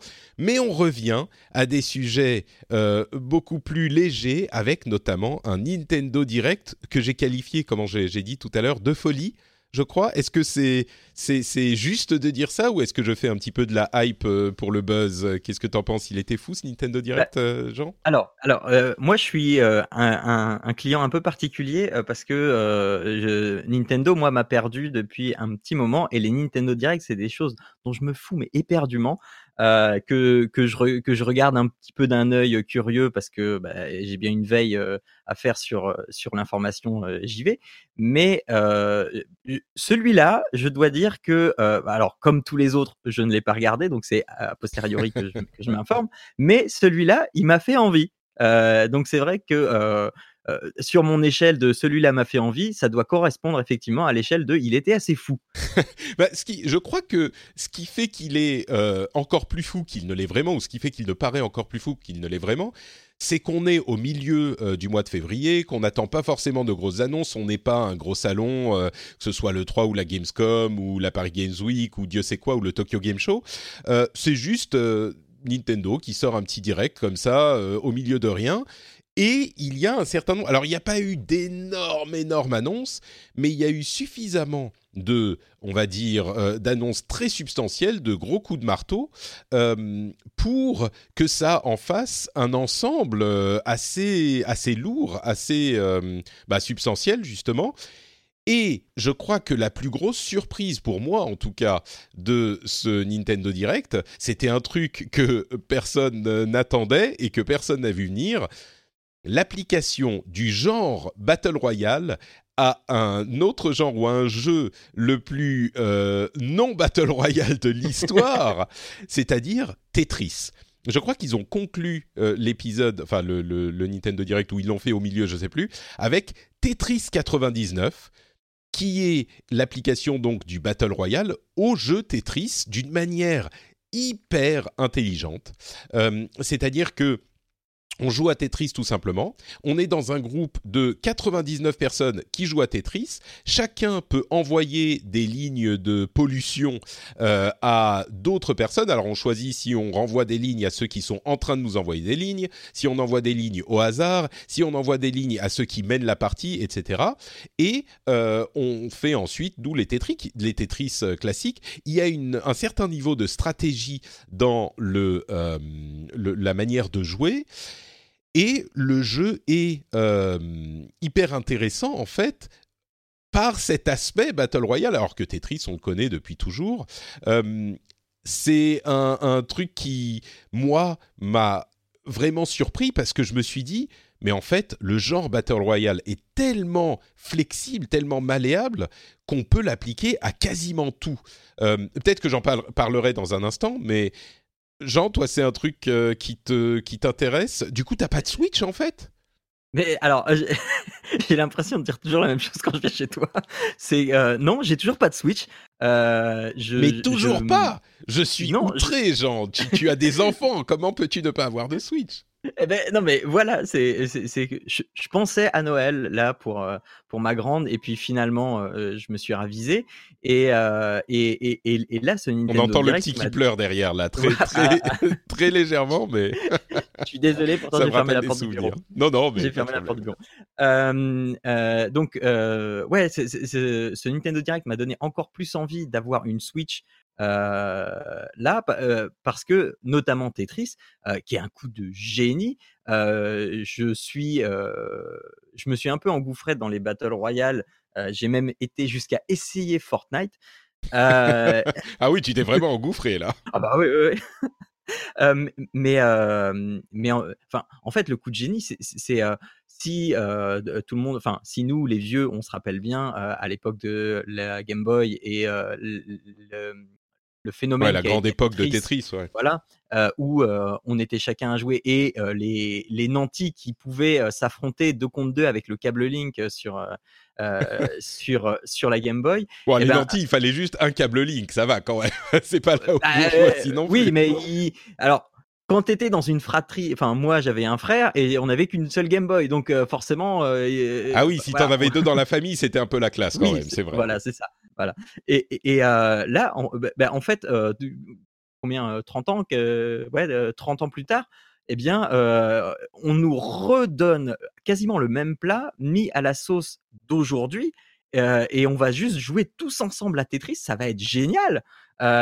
et enfin, je, pense que là, ils ont mis le doigt sur quelque chose qui est qui est vraiment pas prêt de s'arrêter parce que quand on pense aussi au potentiel e-sport que peut avoir ce, ce genre de choses, autant en termes de, de, de gameplay euh, qu'en termes de, de show, euh, ça va être un, une frénésie assez folle. Euh, tu avais mis sur Twitter, je crois hier ou avant-hier, les, les, deux derniers qui, qui s'affrontaient, c'était un duel absolument très. Ah mais c'était titanesque, effectivement. Oui, voilà, il y a eu un c'était complètement fou. Mais là, ces deux derniers, c'était un contre un, effectivement. Euh, mhm. C'était un duel aussi stressant que on pourrait avoir euh, n'importe quel euh, dernier deux équipes de Battle Royale ou ce genre de choses. C'est vrai que c'était assez fou. Je sais pas si ça va devenir un e-sport, mais mais oui, bah, c'est ça, ça parle de l'intemporalité de Tetris, quoi. Mmh, mmh. Ouais, ouais, et c'est remis au goût du jour de manière magistrale, quoi. Là où c'est aussi euh, intéressant, je trouve, pour Nintendo, c'est que le jeu est inclus dans le euh, Nintendo Switch Online, donc leur abonnement, et je sais pas combien de gens ont pris l'abonnement finalement pour jouer à ce jeu, et du coup, évidemment, comme je le disais euh, il y a quelques mois, ne vont plus jamais l'arrêter parce qu'il est suffisamment bon marché pour le continuer juste au cas où. Et si jamais il sort, je sais pas, une fois tous les trimestres, un jeu de ce type, l'abonnement vaut le coup euh, pour la plupart des gens, parce qu'en plus, évidemment, ça permet de jouer en ligne, etc. Mais euh, c'est aussi une manière de d'approcher le, le, le, le bonus euh, pour l'abonnement qui est hyper intéressante parce que c'est pas des vieux jeux qu'on va inclure dans l'abonnement comme ils le font sur euh, Xbox ou euh, PlayStation, mais c'est des jeux, des tout petits jeux développés spécialement pour et qui peuvent être juste sympas. Alors peut-être que c'est moins intéressant s'il n'y a pas le coup de génie de Tetris Battle Royale, mais mais mais c'est vraiment des jeux. On a l'impression ce jeu il est hyper simple quoi. Il a été, c'est un type à la machine à café qui a parlé à un autre et qui disait eh, on pourrait peut-être faire un truc comme ça. Ouais attends vas-y Unity, euh, on va tester. Ils ont fait trois menus, basta, et ça se lance. T'as l'impression qu'ils l'ont codé en trois jours. Ils sont allés voir mhm. leur manager, ils ont dit, eh, on a ça, on en fait quoi euh, Et le manager a dit, ah ouais, cool, attends, j'ai une idée. Il y a mon pote qui travaille sur le Nintendo Online, on va faire ça. Et, euh, ça s'est fait, ça s'est fait de cette manière, quoi. C'est hyper simple et, vraiment le, le petit truc qui marche. Et en plus, comme je le disais, ça m'a fait penser, mais il y a tellement de jeux qui pourraient être transformé en Battle Royale. J'en parlais sur Twitter euh, et il y a Brian Olinka qui est un développeur chez euh, Blizzard qui m'a répondu en disant euh, le jeu un jeu de course genre on est 100 sur la course euh, sur le terrain et tous les tours il y en a 10 qui sont sortis ou ce genre de truc. Ou enfin il y a certains modes qui mm. pouvaient s'en approcher dans différents jeux mais c'est juste un mode. Il, pourrait y avoir je, je, suis convaincu que le battle royale pour le coup ça peut marcher avec quasiment n'importe quel type de jeu si on est suffisamment créatif quoi. Mm, mm, euh, bon, ça c'était juste Tetris 99 pour le Nintendo Direct. Il y a Super Mario Maker 2 qui arrive sur Switch, qui était aussi un gros morceau. Euh, alors, c'est le 2, je pense, parce qu'il y a plein de choses qui sont différentes du 1, mais aussi parce que c'est pas exactement la même euh, manière de fonctionner avec la, la, la, la manette. C'est bon, bref, c'est Super Mario Maker 2 c'est hyper. C'était. Euh, on, l'attendait parce que euh, tous les jeux qui sont sortis sur Wii U vont arriver sur Switch à un moment parce que il y a plein de gens. Enfin, la plupart des gens n'y ont pas joué sur Wii U. Donc euh, bon, moi j'attends encore une fois à chaque fois qu'il y a un jeu qui sort de la Wii U, je me dis à quand le Super Mario 3D World? J'espère qu'il arrivera. Mais mais oui, Super Mario Maker 2, gros morceau. tu m'interromps hein, quand tu me. Oui, oui, oui, non, là-dessus. Bon, euh, c'est Super Mario Maker 2 en fait. Enfin, Mario Maker, c'est le genre de jeu où très peu de gens font des niveaux complètement fous et euh, super difficiles, ou des trucs genre il suffit d'aller euh, vers la d'avancer et on fait rien d'autre et le niveau te fait passer le niveau de manière incroyable. mais il y a peu de gens qui font des niveaux juste sympas, des niveaux de Mario genre sympas. Et, ça, c'est une petite déception avec Mario Maker, c'est que les gens se mettent à faire des trucs euh, incroyables, mais pas des, trucs normaux. C'est toujours des trucs à difficulté invraisemblable ou des, manières de twister le, le, logiciel euh, pour en faire par exemple un shoot 'em up avec Mario ou ce genre de truc. Mais, mais donc c'est ce genre de truc particulier, quoi. C'est pas que des nouveaux niveaux de Mario. Euh, il y a Zelda. Alors, on parlait de Game Boy tout, de Game Boy tout à l'heure. Euh, est-ce que tu avais fait le, Game Boy de la, le, Zelda de la Game Boy, Link's Awakening mais, oui, mais je l'ai rincé, je l'ai fait, euh, bah, mais plus, je, l'ai fini plusieurs fois. Et c'est et, et, c'est aussi ça qui me donne envie d'acheter une Switch pour ma fille. je sais qu'il y a beaucoup de gens qui ont fustigé le, la direction artistique de, de ce remake de Link's Awakening. moi, je suis plutôt fan. je trouve que c'est c'est très bien orchestré, c'est très bien adapté. je vois difficilement comment ils auraient pu upgrader les, graphismes 2D de la Game Boy bah, pour l'adapter sur Switch et que ça reste le même jeu. je, vois, je, vois, difficilement comment ils auraient pu le faire autrement. et, et enfin oui, dès que j'ai vu le, le trailer, je me suis dit ma fille, tu commenceras tes RPG sur ça. Donc ça y est, ça a fini par te convaincre. Euh, oui, oui, Non, mais je, vais acheter une Switch. La question, c'est quand? Eh ben, le jeu sort à un moment en 2019. Euh, Super Mario Maker 2 sort en juin.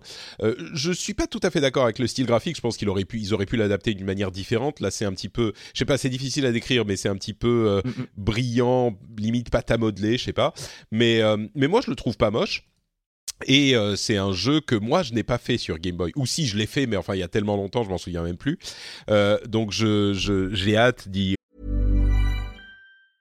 Hi, I'm Dory Shafrir. And I'm Kate Spencer. And we are the hosts of Forever 35. And today we're talking about Club Med, the best all inclusive getaway for families. Today, Club Med has nearly 70 resorts worldwide, from beachside resorts in the Caribbean and Mexico to magical locations in the Maldives and Morocco to ski resorts in the mountains from Canada to the Alps. Between their all inclusive family programming, wellness offerings, land and water sports, and their French heritage inspired food and drink offerings, Club Med is the best way to elevate your family getaway, no matter which location you're at. To learn more, visit clubmed.us. Introducing Wondersuite from Bluehost.com. Website creation is hard, but now with Bluehost, you can answer a few simple questions about your business and get a unique WordPress website or store right away. From there, you can customize your design, colors, and content. And Bluehost automatically helps you get found in search engines like Google and Bing. From step-by-step guidance to suggested plugins, Bluehost makes WordPress wonderful for everyone. Go to bluehost.com/wondersuite. rejouer aussi parce que je suis très fan des, des Zelda 2D. Et, et, je crois que ce que tu as dit, ah bon, pour ce jeu, je vais acheter une Switch, c'est très symptomatique de hum, la motivation des gens à acheter une Switch. C'est que c'est pas une décision évidente, genre c'est la console qui, il en faut une, comme euh, je sais pas une PlayStation ou une Xbox. Euh, sur cette génération, c'est plutôt la PlayStation. Si t'es un gamer, bah il t'en faut une. Sur Switch, je crois que si t'es fan des jeux Nintendo, il t'en faut une. Ou alors, si t'es fan des, euh, si t'as plein de jeux euh, que t'as pas fait sur les autres consoles, bah là tu la prends sur Switch parce que tu peux la trimballer avec toi. Il y a plein de genres de petites raisons d'acheter une Switch. Mhm. qui sont suffisantes, mais qui sont différentes pour tous les gens, ou pas tous les gens, mais pour plusieurs catégories de personnes qui achètent une Switch. Et au fur et à mesure, ils sont en train de conquérir tous les différents types de joueurs, quoi. Mmh ouais, moi, c'est, moi, je veux que je veux avoir une console pour ma fille et en même temps que ce soit une console qu'on puisse jouer en famille. Et là, le, le pool de jeux commence vraiment à être très intéressant. Mmh, ouais, on est d'accord.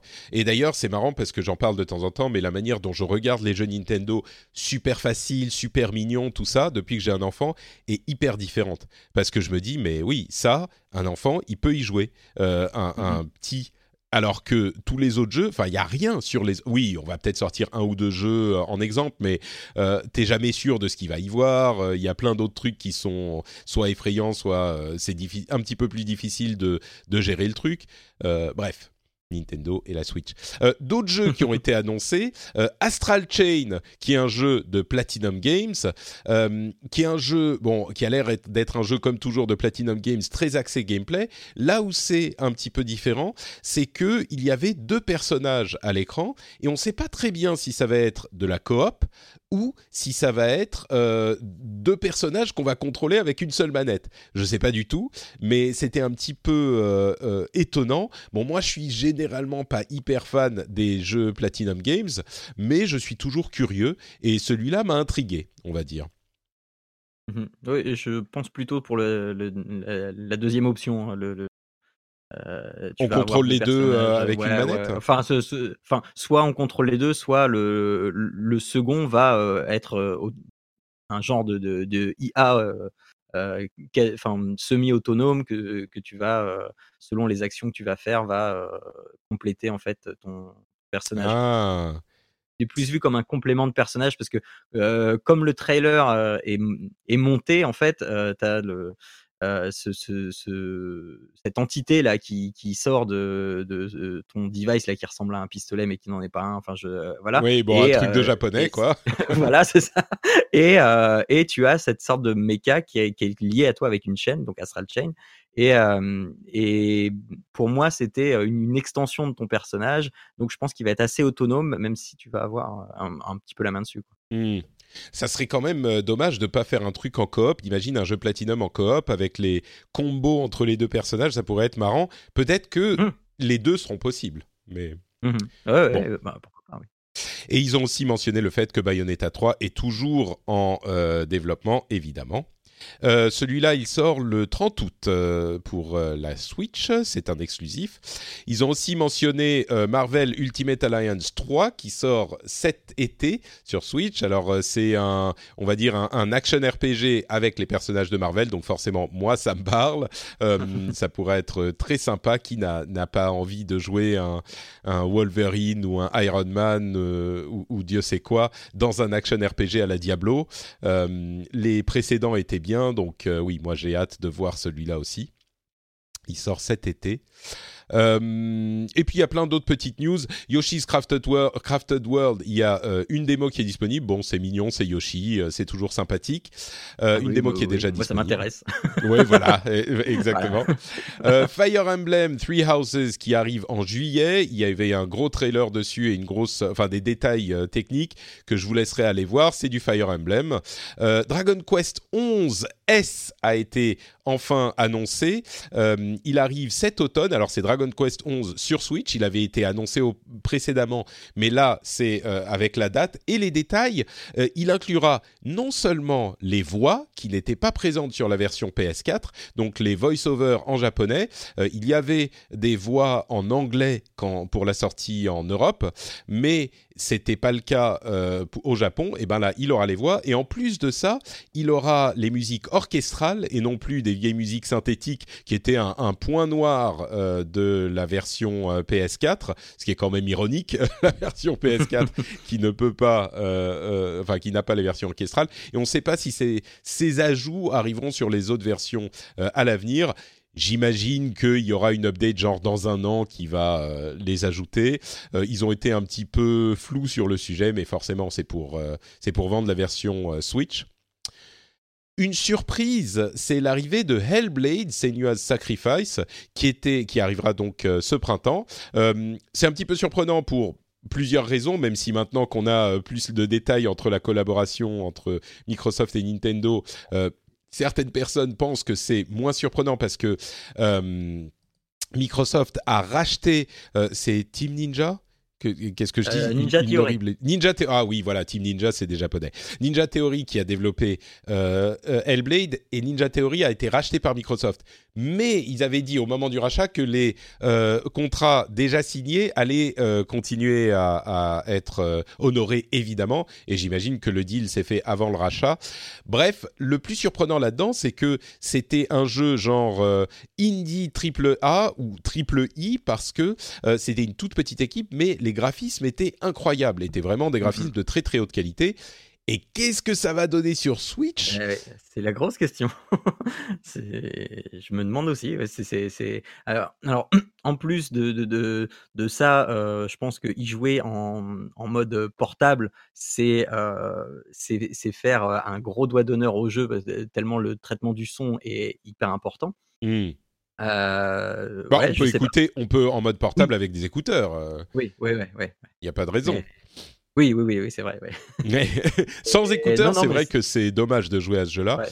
Ce qu'on a vu du trailer, bon, les graphismes ont l'air euh, effectivement moins poussés que la version des, des, autres consoles ou du PC, mais ça a pas l'air si moche que ça non plus. La Switch est vraiment surprenante et continue à me surprendre. J'aurais jamais imaginé que des graphismes de cette qualité étaient possibles avec le processeur euh, mobile euh, dont elle dispose. Donc euh, bien joué quoi. Et puis dernière news pour Nintendo, Régis Fils-Aimé euh, quitte son poste de président de Nintendo of America. On se souvient bien de euh, ce personnage qui avait gagné notre sympathie au fil des années. Ça fait, je sais pas, 15 ans qu'il est à la tête de Nintendo of America. On se souvient aussi de son My Body is Ready, euh, qui est devenu un mime que tout le monde connaît, je pense. Je savais même pas que ça venait de lui. Je l'ai appris là tout récemment et enfin à l'occasion de son départ, et il est remplacé surtout par le président, le, vice-président euh, vente, enfin marketing en fait, qui s'appelle, ça s'invente pas, Doug Bowser. Euh, Bowser étant bien sûr le nom du grand méchant de, de, Mario. Euh, c'est, c'est, alors on, on les gens qui suivent un petit peu l'industrie savaient que Doug Bowser était euh, président marketing depuis longtemps, vice-président. Euh, mais là, il devient président de Nintendo America. C'est quand même très drôle d'avoir un Bowser à la tête de Nintendo of America. Je suis sûr que ça va donner lieu à des plaisanteries euh, de, de, de, meilleur, de la meilleure qualité pour les prochains Nintendo Direct. quoi d'autre Quoi d'autre? Autre chose à noter sur ce Nintendo Direct?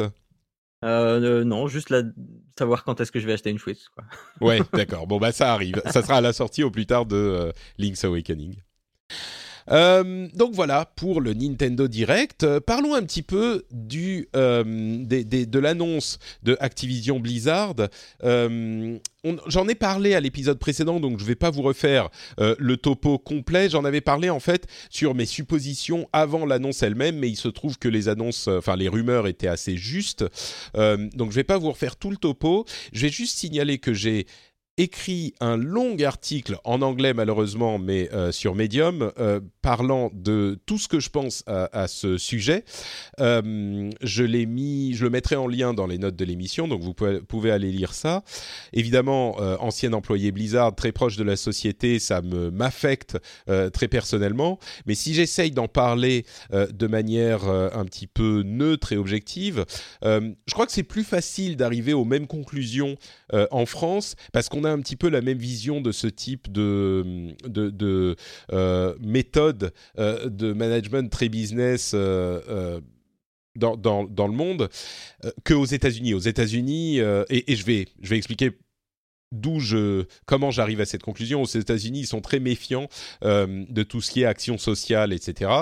Donc, je vais quand même résumer moi ma vision de la chose je trouve qu'il y a deux éléments très différents euh, qu'on peut discuter sur ces sujets. Il y a d'une part l'aspect, entre guillemets, moral de la société qui euh, renvoie des ses employés, il y a 800 personnes euh, de Activision Blizzard, ce qui représente à peu près 8% de la masse salariale qui vont, perdre leur emploi suite à cette décision. Donc 8% de, de renvoi de licenciements, alors que la société a fait euh, un chiffre d'affaires et des bénéfices records. Là, on parle d'Activision Blizzard dans son ensemble. Ça s'applique également à Blizzard en particulier. Euh, alors, la, moralité euh, de cette décision, je la laisserai à l'appréciation de chacun. Ce qui est certain, c'est que si on estime que ce genre de choses est malheureuse et ne devrait pas se produire au moins de cette manière, je crois que la, seule réaction à avoir euh, et, je crois qu'elle est fréquente et même généralisée dans euh, nos pays euh, européens et en France en particulier, ça va être, bah, il faut des protections sociales plus fortes. Aux États-Unis, ils sont vraiment laissés sur le carreau du jour au lendemain si la société ne, ne veut pas les aider. Et en l'occurrence, Blizzard fait relativement bien les choses. Il donne euh, un bon package de, de licenciements, de monétaire, enfin beaucoup d'argent. Euh, il y a un intéressement au bénéfice de l'année dernière qu'il garde. Il y a une aide pour retrouver un travail. Il y a euh, une assurance sociale qu'il garde, etc. Donc Blizzard fait bien les choses, mais sur le principe, la raison pour laquelle, euh, enfin, se faire licencier, c'est jamais marrant. Mais en France, on peut pas faire les choses n'importe comment. On a la sécurité sociale, on a l'assurance chômage, on a tout un tas de filets de sécurité qui, même si euh, bah, c'est pas drôle, euh, font que c'est euh, pas qu'on se retrouve euh, à la rue du jour au lendemain. Et le, gros problème aux États-Unis, c'est le fait d'être à ce point démuni. Et moi, ce que je disais, c'est qu'il faut créer un syndicat du jeu vidéo. Alors, on a plein de raisons pour lesquelles il en faudrait, y compris en France, mais aux États-Unis en particulier, pour que au moins les employés puissent euh, avoir voix au chapitre parce que là ils sont ils font même pas partie de la conversation euh, quand ces discussions ont lieu euh, entre les les et les présidents etc et, et les les ces gens-là, ils font leur boulot. Leur boulot, c'est de maximiser les profits. C'est comme ça que fonctionne le, le, les sociétés leur boulot, c'est de maximiser les profits. Et ils le font très bien. Et, leur, euh, s'ils se prennent des bonus énormes, bah, ça nous fait peut-être euh, un petit peu chier. Et ils auraient pu effectivement euh, réduire leur salaire comme l'ont fait certains, certains présidents de Nintendo à l'époque. Mais bon, ils l'ont pas fait. Mais leur, le, le, problème, c'est qu'il y a des, des actionnaires qui sont pas juste des grands méchants qui tournent leur moustache. C'est des fonds de pension qui ont besoin de euh, maximiser leur, euh, leur retour sur investissement, c'est des gens qui ont simplement des actions, etc. Bref, c'est comme ça que marche le système. Mais là où le système est cassé pour moi aux États-Unis, c'est qu'il n'y a ni protection sociale, ni syndicat, ni euh, euh, loi de, travail importante. Et donc, ça pose des problèmes évidemment beaucoup plus gros aux États-Unis que ça ne pourrait être le cas en France, même si encore une fois, je veux pas qu'on me fasse dire ce que j'ai pas, pas dit, se faire perdre son emploi, c'est jamais marrant. Donc ça, c'est l'aspect moral. Pour moi, il faut qu'il y ait, euh, si on n'aime pas cet élément, enfin cette décision, la, réponse, c'est bah, protection sociale, syndicalisation, etc. Et je pense qu'en France, on est tous d'accord. C'est aux États-Unis, donc dans cet épisode, je suis pas certain qu'il y aura de grosses discussions. Aux États-Unis, il y a des gens qui disent Ouh là là, attends, euh, syndicat, socialisme, surtout pas, le gouvernement reste loin de, du business, machin. Et là, il y a un boulot d'explication à faire quand même. euh, L'autre aspect, c'est la qualité des jeux que Blizzard va pouvoir faire. Et là où c'est euh, vraiment intéressant, c'est qu'il y a beaucoup de gens qui se plaignent de la qualité des jeux Blizzard depuis longtemps, euh, enfin depuis quelques années, on va dire. Mais il y a plusieurs éléments à prendre en compte. C'est que d'une part, oui, ils renvoient des gens, mais ils renvoient des gens qui sont pas dans les équipes de développement. Et c'est un truc auquel je faisais référence depuis des semaines ils euh, engagent au contraire des gens pour leurs équipes de, dé de développement. Ils vont avoir 20% d'augmentation des effectifs des équipes de développement. Donc, ils veulent investir sur euh, le futur de leur jeu et s'assurer qu'ils ont de quoi faire les meilleurs jeux possibles. Et il y a aussi un autre élément qui est hyper intéressant, c'est que Blizzard n'a pas euh, publié de nouveaux jeux depuis trois ans. Ils n'en auront pas en 2019 non plus. Donc, il y aura quatre ans sans jeu 4 ans sans aucun jeu. Donc évidemment, ça va affecter leurs revenus pour l'année prochaine. Donc le, fait de renvoyer du monde, c'est un petit peu euh, s'assurer qu'on qu euh, met les choses en ordre. Et puis il y a moins de gens. Ils renvoient des gens à la communauté, chez les PR, chez les marketing, des gens que je connais d'ailleurs. Donc ça m'affecte vraiment. Mais c'est des gens qui ont moins de boulot aujourd'hui. Les jeux existants sont des jeux as a service qui euh, ont, moins de matière, donc moins d'activité. Et puis il n'y a pas de nouveaux jeux, il y a des extensions, des personnages, des machins, mais il n'y a pas de nouveaux jeux. Et ils n'ont pas publié de jeu depuis, ça fera 4 ans au minimum sans jeu. Donc Blizzard, quand on dit euh, on n'aime pas leur jeu, on n'est pas content. On va parler de jeux comme l'extension de World of Warcraft, qui a déjà eu des extensions de moins bonne qualité par le passé, donc c'est pas ça le problème. C'est surtout qu'il n'y a pas de jeu, donc on les voit pas les jeux. Et ils sont arrivés à une décision à un moment où euh, ils ont dû dire bon bah on est en train de développer des jeux. On en avait prévu un pour 2017, 2018 ou deux. C'est pas qu'ils ont dit bon bah on va cool, on se la on se la coule douce, on va rien faire. Ils avaient évidemment prévu des jeux, mais ils sont arrivés à un moment où ils devaient décider on le publie ou pas? Et euh, leur impression, je pense, c'était bah oui, mais il n'est pas assez bon il est juste pas euh, suffisamment euh, euh, bien fini, suffisamment. C'est le Diablo dont on a entendu parler qui a été remis à zéro en 2016 ou 2017, etc. Et la bonne décision à ce moment, je crois que évidemment, c'est de se dire, bah non, on va revenir, on va continuer à le développer, on va pas le sortir maintenant comme ça. Euh, donc ça, c'est la bonne décision. Et surtout, c'est la décision que prend le Blizzard traditionnel. Donc les gens disent, ah, Blizzard a changé, ils font bien, plus bien les choses, maintenant ils font ça comme ci, comme ça. Au contraire, Blizzard, leur, leur euh, euh, credo, c'est when it's done, et ils continuent à faire when it's done au point qu'ils n'ont pas de jeu pendant 4 ans. Ce qui est quand même complètement fou pour une boîte qui emploie, je ne sais pas, 2000, 3000 personnes, quoi ils n'ont pas de jeu sorti pendant 4 ans. C'est l'essence même de Blizzard. Et j'en arrive à euh, ma conclusion qui, je crois, euh, t'évoquera quelque chose aussi, euh, Jean, c'est que peut-être que le problème, en fait, c'est pas que Blizzard a changé, c'est que au contraire, Blizzard n'a pas changé. Dans une industrie qui, elle, s'est transformée surtout ces 3-4 dernières années où on dit les jeux sont d'une telle qualité maintenant, il y a tous les mois plusieurs jeux qui sont des must-play, des trucs incroyables, il y a des free-to-play qui sont euh, qui conquièrent le monde, il y a des jeux qui euh, sont des, des jeux services qui veulent garder notre attention pour toujours et de l'autre côté, il y a des Tetris 99 et euh, des Apex Legends et des trucs comme ça et pendant ce temps, Blizzard, ils, prennent toujours 5 euh, euh, ans à sortir le moindre truc, à sortir le moindre jeu, la moindre euh, extension. Hearthstone, il y a que des trucs assez standards qui sortent. sur Overwatch, il y a que des, nouveaux personnages de temps en temps, mais les événements saisonniers sont les mêmes, etc peut-être que c'est Blizzard qui doit se réorganiser et qui doit trouver un moyen de garder la qualité de leur jeu, évidemment, mais aussi de sortir des jeux plus fréquemment, d'avoir des trucs qui prennent pas systématiquement 5 ans à sortir un nouveau jeu. Peut-être que le problème, c'est que Blizzard est trop Blizzard. Et là, ils ont annoncé qu'ils prenaient donc cette année 2019 pour se réorganiser. J'espère qu'ils vont réussir à se réorganiser pour sortir des jeux plus fréquemment et des jeux euh, qui gardent leur, qualité qu'on leur connaît euh, historique, quoi. Mmh Donc, euh, bah, euh, moi, alors je suis, je suis pas spécialiste, je suis pas, voilà, mais de, de mon point de vue, l'analyse que moi j'en ai faite euh, aussi, c'est ce que tu disais. On a, a l'industrie depuis depuis Fortnite, on va dire, grosso modo, l'industrie bouge de plus en plus vite et ce qui fait que plus tu es gros, plus, enfin plus t'es gros, moins tu as de facilité de bouger rapidement et de t'adapter rapidement. Et quand on voit donc Fortnite au, moment où Fortnite est sorti, il a fait, il a mis deux mois pour faire je sais plus combien de millions de joueurs, ce qu'a fait Apex Legends en deux semaines. Et ça montre bien que le, truc. C'était 25 millions.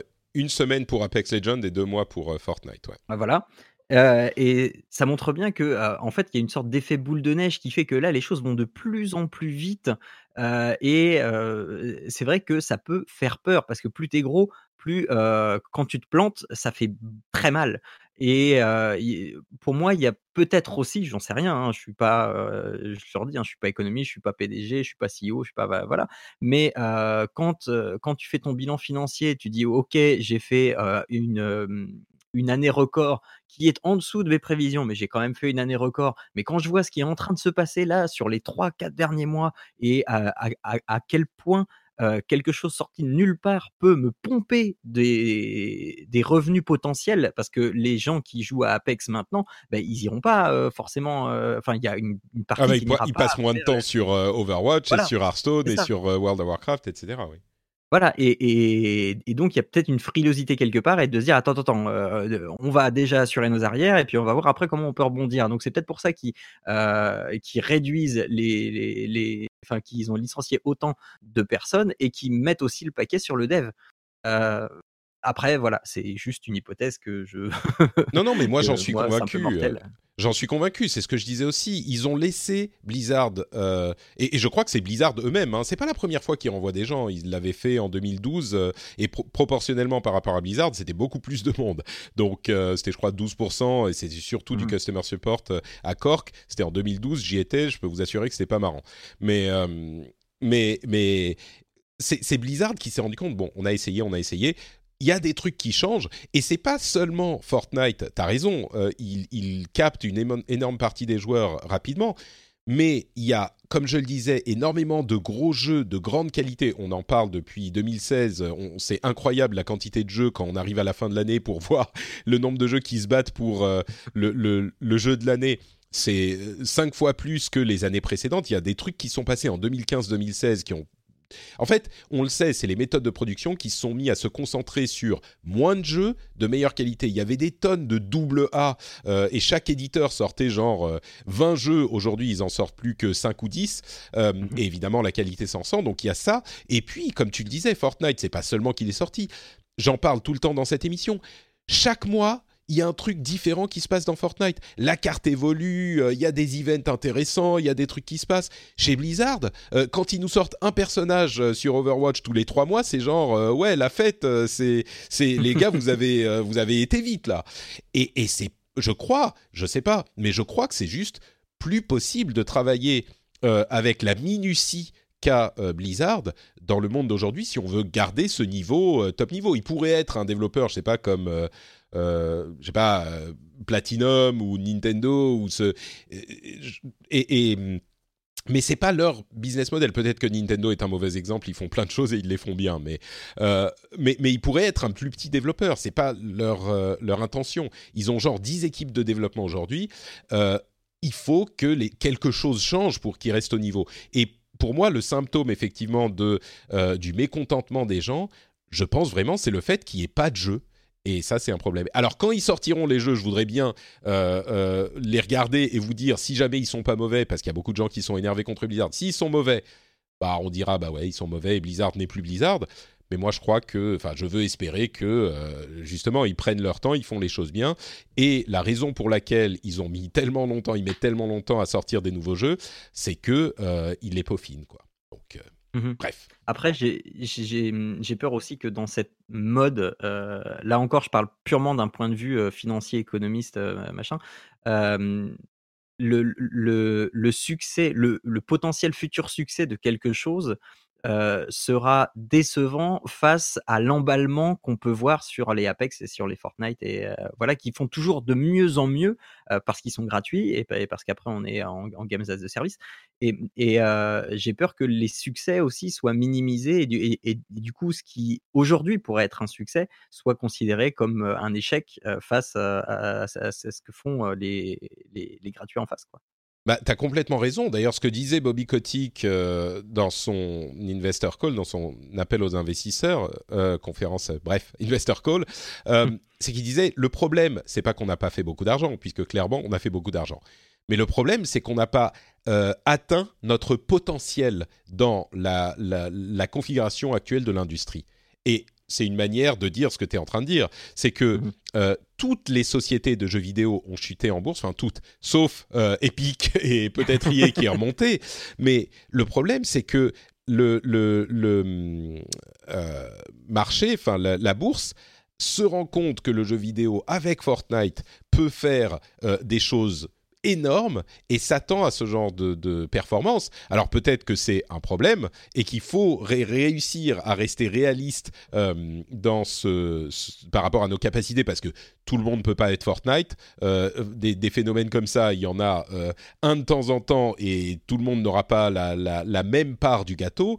Mais ce qui est sûr, c'est qu'il y a peut-être une plus grosse, le gâteau grossissant, c'est ça le truc, c'est que le Mhm. gâteau grossit et on, on en parlera un petit peu plus tard dans, dans les news euh, plus rapides, mais le gâteau grossit et euh, Activision Blizzard a l'impression qu'il pourrait en avoir euh, plus de ce gâteau qui grossit.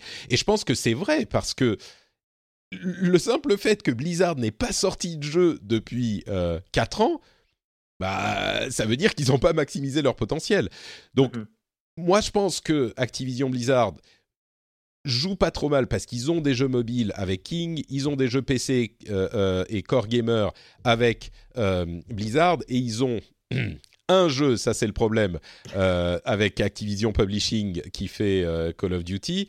C'est qu'un seul jeu. Et d'ailleurs, ça m'amène à un autre souci, c'est que ils ont euh, élagué dans le marketing et, le, et la communauté, etc., du côté de chez Blizzard. Moi, ce qui me fait un petit peu peur, c'est si jamais ils euh, complémentent, ils se disent, bah, on va consolider euh, les équipes et on va mettre des gens de chez Activision euh, pour aider les champs de, chez Blizzard au niveau marketing, PR, etc. Pourquoi ça me fait peur? Parce que chez Blizzard, l'un des éléments hyper importants, c'est que dans l'éternel combat entre marketing et produit euh, dans toutes les sociétés du monde, euh, en l'occurrence le produit c'est euh, les jeux, donc les développeurs, et ben chez Blizzard, c'est contrairement à la plupart des sociétés, c'est toujours les développeurs qui avaient la main sur le pouvoir de décision, on va dire.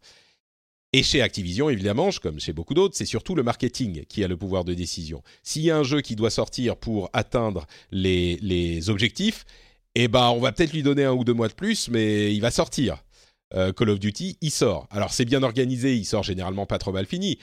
Mais euh, c'est pas la politique de euh, attends, on va attendre de, bien le finir avant de le sortir. Alors ça veut pas dire que ça va forcément avoir une influence sur la manière dont fonctionne Blizzard, parce que comme je le dis souvent, euh, Blizzard ils savent faire les trucs et le meilleur moyen de faire beaucoup d'argent c'est de faire des bons jeux. Et Blizzard, bah souvenez-vous, hein, les derniers jeux qu'ils ont sortis, à part peut-être Heroes of the Storm, euh, Overwatch, Hearthstone, euh, etc. Ils ont fait beaucoup beaucoup d'argent. Donc Kotick a pas vraiment d'intérêt à aller voir Blizzard et à dire non rien à foutre, maintenant vous sortez les jeux avant qu'ils soient finis. Mais hum, c'est quand même, euh, ça change peut-être possiblement la dynamique de, pouvoir entre le marketing et le, développement. À voir. C'est une période de transition très certainement pour euh, Blizzard. Il y en a eu d'autres. Il y a eu une période au moment de la sortie de World of Warcraft. euh, ils n'ont pas sorti d'autres jeux pendant six ans. Alors il y avait plein de raisons. Il y avait World of Warcraft, donc ça a un petit peu éclipsé, les trucs. Mais six ans sans jeu, c'était une période de transition. Là, il y en a une autre. On va voir. J'espère que ça va pas être que des jeux free-to-play euh, avec lootbox sur mobile euh, qui sortiront au, final. Moi, j'y crois pas parce qu'il y a aussi de l'argent à se faire sur PC. Il n'y a pas de raison de laisser cet argent sur la table. Donc, euh, on verra. J'espère 2020 pour un Diablo 4 qui sera annoncé cette année. Ma prédiction pour Blizzard, c'est que cette année, une annonce à la BlizzCon ou pas de BlizzCon. Si s'ils ont rien à annoncer, genre un nouveau jeu ou Diablo 4 ou peut-être les deux, genre nouveau jeu, je sais pas, un, nouvel, un nouveau jeu dans l'univers d'Overwatch ou une nouvelle licence ou un truc comme ça, ou Diablo 4, s'il n'y a pas l'un de ces trucs, il n'y aura pas de BlizzCon. C'est pas possible qu'ils refassent une BlizzCon sans nouvelles annonces. Ouais, mais c'est- c'est une année sans BlizzCon, ça va être dur. hein. Bah écoute, c'est arrivé par le passé. hein. Il y a eu une Ouais. année, en, je sais plus, 2013, 2014, euh, où il n'y en avait pas. Mhm. Bon, donc voilà, bah écoute, on a passé beaucoup de temps finalement sur ce sujet, mais il y avait des choses à dire. Euh, à propos de jeux pas finis, tiens, euh, on va parler euh, un petit peu plus de, différentes news. Anthem est sorti officiellement là, cette, la semaine dernière. Il était disponible pour les gens qui sont abonnés à EA Access Premium la, la semaine dernière. Alors, j'ai pas énormément joué, j'ai joué peut-être une dizaine d'heures, je crois, donc je peux pas vraiment donner un avis sur un, avis global parce que ce genre de jeu souvent euh, se révèle au, endgame euh, quand on atteint le niveau maximum. C'est un jeu de loot, euh, un jeu de, répétition, mais je vais le dire comme ça, toutes les préoccupations, toutes les peurs que j'avais dans la démo semblent s'être concrétisées. Euh, c'est vraiment poussif comme jeu. Il y a plein de gens qui aiment le, comparer à Destiny euh, à l'époque où il est sorti. Moi, je trouve que c'est pas une comparaison qui est justifiée. Alors, il y a plein d'éléments qui sont comparables évidemment, mais le, truc avec Destiny, c'est que il y avait deux choses. D'une part, le, cœur de la mécanique euh, qui était le shoot était super jouissif d'une manière qui n'est pas le cas dans Anthem, parce que dans Anthem, le cœur de la mécanique, en fait, c'est le vol. Et le vol est super jouissif, effectivement. Mais quand tu es en jeu, le vol représente qu'une partie de ce que tu fais. Et j'irais même jusqu'à dire, c'est pas la majorité de ce que tu fais. Ce que tu fais, la majorité, c'est tirer. Et tirer, c'est pas du tout aussi jouissif. Les, ennemis, c'est des sacs à PV. Euh, il y a des problèmes de game design profond, genre les ennemis qui sont des sacs à PV en plus te one shot la plupart du temps ou t'amènent à quasiment rien. Enfin, combien de fois j'ai les premières, euh, les premières heures du jeu, ça se passait pas trop mal. Je suis allé en difficulté euh, hard pour avoir un petit peu plus de challenge. Ok, ça se passe bien. Et puis j'arrive dans le premier donjon, le, le fort, je sais plus comment ça s'appelle. Et là, tout me one shot mais alors que ça se passait bien sur l'émission normale. Alors oui, peut-être qu'il faut que je revienne sur euh, une difficulté normale, mais enfin, le, passage de l'un à l'autre est complètement ridicule. Euh, il y a une répétitivité des actions qui est préoccupante. Euh, on est toujours, comme je le disais pour la démo, c'est toujours des équipes de quatre qui vont faire à peu près les mêmes choses, que ce soit en donjon, en mission, en free play, c'est à peu près la même chose. dans Destiny, le cœur du jeu était plus jouissif. Et puis, euh, même si à l'époque de Destiny, on attendait une sorte de MMO et ils ont laissé courir l'idée, et au final, c'était pas ça, donc il y a des gens qui étaient déçus. Mais il y avait quand même un cœur du jeu qui était qui arrivait à varier les activités. Il y avait des patrouilles à faire ici et là, il y avait des donjons plus que trois, il y en a que trois dans le thème, il y en avait genre plus entre 5 et 10. Euh, il y avait des, missions d'histoire à faire où on était seul à faire les missions si on le voulait, et puis après on faisait des donjons à plusieurs, donc ça amenait une variété, comme je le dis toujours dans ce genre de jeu. Il faut te donner une raison de continuer à faire systématiquement la même chose et l'habiller de manière différente pour que ça soit pas lassant. Anthem n'arrive pas à faire tous ces trucs-là. Et en plus de ça, il est, euh, à mon sens, il, manque, il y a des problèmes de, game design hyper profonds. Euh, comme je le disais la dernière fois, c'est un jeu qui, à mon sens, a compris ce qu'il était il y a euh, un an ou deux ans sur ces sept ans de développement et qui aurait eu encore besoin de un ou deux ans de développement, qui aurait eu besoin de Blizzard pour, pour dire non, on le laisse encore en développement. Mais en même temps, c'est difficile de jeter la pierre à EA parce que, rendez-vous compte, le jeu a commencé son tout début de développement il y a 7 ans. C'est compliqué de payer des équipes énormes à continuer à développer un truc pendant 7 ans. Peut-être que tu dis, bon, ben on le sort. Ok, il y a quand même. Il y a plein de gens qui l'aiment, hein. il y a plein de gens qui apprécient le jeu. Mais. Euh, c'est et, tant mieux pour eux. Je suis super content pour les gens qui l'aiment bien. Moi, je vais continuer à jouer parce qu'encore une fois, ce genre de jeu, parfois, c'est le, la chasse au loot qui te motive et ça peut être sympa. Un jeu comme Diablo, par exemple, je crois qu'au bout de 10 heures, c'est quand même un petit peu tiède, euh, même si c'est un petit peu plus sympa d'utiliser les capacités. Cette de, cette boucle de gameplay de 30 secondes ou une minute est plus jouissive à mon sens que dans Anthem. Si vous la trouvez jouissive, tant mieux pour vous, continuez à jouer. Moi, je crois qu'il aura du mal euh, sur le long terme sous cette forme. Euh, et peut-être que IE s'est dit on le sort comme ça, et BioWare s'est dit on le sort comme ça, et dans un an on aura une extension qui va euh, améliorer les choses et qui en fera le jeu qu'il est censé être, et au moins on peut faire rentrer un petit peu d'argent pour continuer le développement. On va pas développer à vide comme c'est le cas jusqu'à maintenant. Et là encore, le parallèle avec Destiny est fort, mais, mais encore une fois, Destiny à la base, il était beaucoup plus complet pour moi que, que Anthem. Donc, euh, bon, je suis un petit peu déçu parce que j'attendais beaucoup de, de Anthem. J'espérais qu'il soit justement, qu'il me procure le même type de plaisir que Destiny, et c'est pas vraiment le cas. Donc, bon, je vais continuer à jouer, on verra. Non, moi, j'en attendais pas grand chose, et, du coup, j'ai essayé la bêta. Et, euh, et j'ai passé au début des moments très très pénibles. c'était effectivement c'était long, c'était vide, machin. et puis j'ai fait une mission en, avec d'autres gens où c'était un petit peu mieux. Et puis bon bah, voilà, mais et puis finalement à la fin il y a eu un gros méchant à tuer. Et puis là c'était chouette. mais sur tout le temps que j'y ai joué, bah, c'était chouette 20 minutes quoi. Mmh. Donc donc pareil, je passe mon tour et, Ouais. et on verra bien dans un an, dans deux ans. Peut-être, ouais. Mmh. Euh, J'ajouterais que les problèmes techniques sont à peu près résolus. Donc euh, moi j'ai eu peut-être une ou deux déconnexions sur mes 10 heures, mais rien de dramatique, c'est du passable. Donc les temps de chargement, moi, m'ont pas gêné. Euh, c'est un gros problème pour certains, mais il y a eu un patch qui les a améliorés. Moi je suis sur euh, PS4 Pro euh, avec un disque dur hybride, donc à moitié SSD, à moitié machin, et le- les temps de chargement m'ont pas gêné. Je sais pas si c'est le cas pour tout le monde, mais Bon, il y en a quand même pas mal, mais bon, bref, ouais. Euh, voilà pour un thème, on y reviendra certainement euh, à la fin de l'année.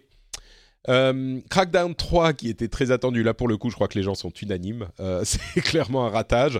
Il y a certainement des gens qui l'aiment bien aussi, mais je crois qu'il n'atteint pas les attentes que certains ont pour la série. Enfin, après un 2 euh, hyper décevant, le 3 est très décevant aussi, donc Les gens qui l'aiment bien, c'est peut-être les gens qui aiment bien Terry Crews, c'est juste ça. C'est possible, c'est possible.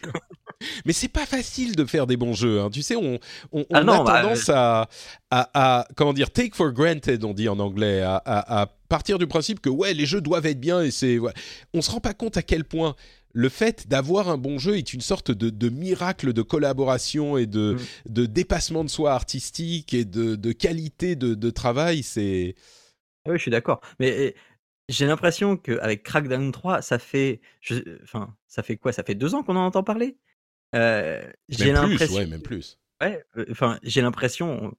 Je vais reprendre deux ans, mais j'ai l'impression que ça fait deux ans qu'on euh, qu'on dit que Crackdown 3 est une catastrophe annoncée. Ouais. Et, et, et voilà, bon bah. Et ben, c'est le cas. voilà, c'est le cas.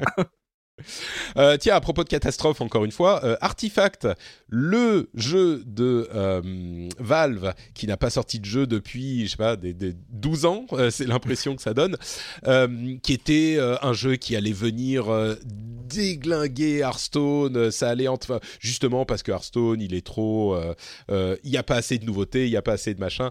Encore une fois. Faire des jeux, c'est pas facile, et faire des jeux euh, de, de, de faciles à, à apprécier et qui ont une profondeur et tout ça, c'est pas facile. Artifact aujourd'hui a environ euh, 500 joueurs simultanés. C'est un jeu de cartes qui a été développé par le, le- celui qui a inventé euh, euh, euh, Magic the. Gathering, euh, Richard Garfield. Et avec euh, les équipes de euh, Valve et, il a euh, combien aujourd'hui Je regarde moins de 500 joueurs simultanés euh, aujourd'hui. Bon, ils sont entre 500 et 1000, on va dire en général, depuis euh, depuis plusieurs sem- genre une, une ou deux semaines. Entre 500 et 1000 joueurs simultanés, rendez-vous compte. Alors, il y a un problème de business model sur Artefact. Il est en vente, il faut l'acheter euh, pour une vingtaine d'euros, 17 je crois. Et en plus de ça, il y a des packs à acheter ensuite. Donc, évidemment, euh, ça fait pas super plaisir, euh, c'est pas hyper fa- facile à, entre guillemets, vendre. Mais il n'empêche, euh, pas eu un 500 et problème de 1000 com joueurs en simultané, c'est, c'est, c'est lament... Enfin, c'est un jeu mort, quoi. Ah, Mais il n'y a, pas eu un problème de com aussi? Parce que, euh, enfin, moi j'ai l'impression que j'en ai quasiment jamais entendu parler à part euh, quand je fais ma veille. Mais sinon, euh, je- j'ai l'impression que je l'ai vu nulle part, quoi. Je crois que euh, Valve s'est rendu compte que le jeu euh, avait pas la profondeur nécessaire euh, et qu'ils se sont dit bon ben on va euh, simplement le mettre en vente pour une certaine somme, Euh, donc on rentrera au moins un petit peu d'argent et ça sera au moins ça de prix quoi. Je crois, je j'ai pas d'explication, pas d'autre explication, mais euh, euh, donc voilà, faire des jeux c'est pas facile. Euh, et on parle de, jeux problématiques, parlons de jeux bien un petit peu. Brawl Stars, vous connaissez peut-être ce jeu de Supercell, le développeur bien connu finlandais qui est racheté par c'est Tencent ou je sais plus. Non, c'est pas Tencent pour le coup, c'est euh, Soft, Softmap, euh, je sais plus. Bref, non, c'est peut-être Tencent. Bref, enfin, euh, après le euh, Clash of Clans et Clash Royale, eh ben, euh, Brawl Stars est dans le top 10 des jeux les plus qui font le plus d'argent de l'App Store, de l'App Store iOS et euh, Google. C'est franchement un très bon jeu. Je sais qu'on a qu'on prend plaisir à dénigrer les jeux mobiles dans nos communautés. moi, j'ai passé un petit peu de temps dessus. Franchement, il est très bien, hyper adapté au modèle, enfin aux, manipulations mobiles. Business model, comme toujours, un petit peu confus, mais on peut jouer, on peut débloquer des persos sans forcément payer ou en payant un petit peu. Euh, super bon jeu qui, encore une fois, est un succès pour Supercell. Je le dis depuis des années, Supercell, c'est pour moi la société euh, de développement mobile qui réussit à mettre le gameplay euh, devant les, considérations financières, même si elles sont très présentes aussi. Et c'est un, vrai développeur de qualité. Donc, je suis content qu'il soit récompensé. Et j'ai joué aussi à For Honor. Euh, ça aussi, c'est peut-être un jeu dont tu n'as pas beaucoup entendu parler, euh, Jean. Ah si, si, si, si. Ah, quand même, euh, il est sorti il y a deux ans quand même. Oui, For Honor, je l'ai essayé vite fait lors, lors de sa sortie et je suppose que tu y as joué parce que tu l'as récupéré sur le, le PSN parce qu'il était gratuit sur le PSN. Exactement. ouais. Voilà, mais non, enfin, j'ai pas, j'ai pas creusé For Honor, mais je l'ai essayé au moins. Eh ben écoute, franchement, ça vaut le coup d'y revenir. Je me souviens plus, je l'avais essayé aussi. Peut-être qu'il y avait une démo ou un truc comme ça. Ouais, c'est ça, c'est ça.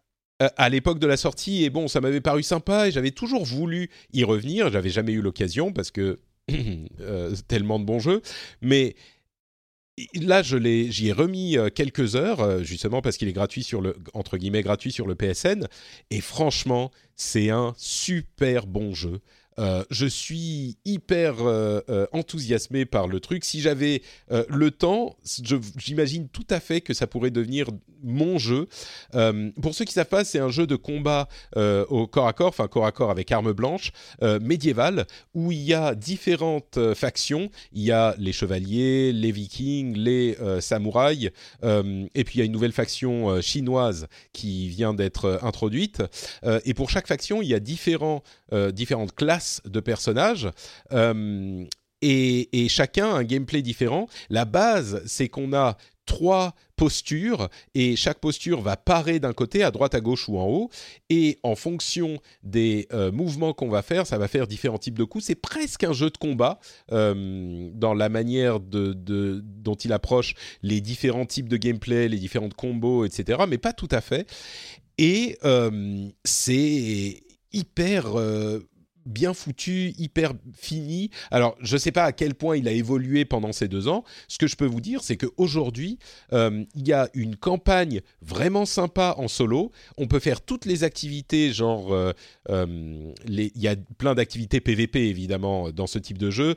ça s'approche d'un FPS, c'est-à-dire qu'il y a des activités où il faut capturer un point, pousser un, payload, genre une machine de... un bélier pour défoncer des des euh, euh, euh, portails et envahir un, château, c'est un siège, etc. il y a des NPC qu'on peut tuer aussi, et puis il y a évidemment des, personnages joués par les ennemis. On peut les jouer en PvP ou en PvE contre l'ordinateur. j'ai du mal à trouver des défauts à ce jeu. On a accès à tout un tas des personnages dès le début avec le jeu de base. On peut acheter des season pass bien sûr pour avoir les autres personnages qui ont été ajoutés depuis. Euh, c'est un jeu qui montre euh, encore une fois la qualité du suivi que fait Ubisoft pour ces, jeux qui sortent. Rainbow Six, dont euh, la quatrième année de, support commence, est un autre exemple de ces jeux qui ont créé des communautés très solides et qui ont été suivis par Ubisoft je, enfin, je ne me tarie pas d'éloges sur For Honor. C'est vraiment, alors c'est peut-être pas le jeu de l'année, mais euh, c'est un des jeux qui m'a marqué et dont, comme peu d'autres jeux euh, avant.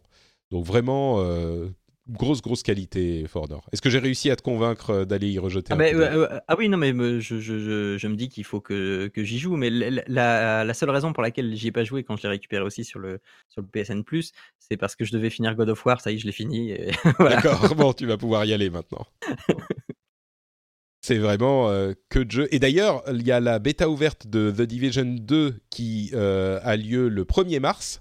Et The Division 2, euh, dont tout le monde disait, moi y compris, oulala, il arrive après Anthem, trois semaines après, le pauvre, il risque de se prendre une gamelle.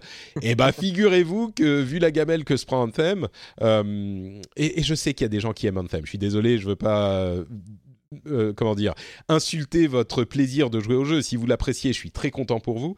Mais euh, mais The Division 2, je n'entends que des trucs bien dessus.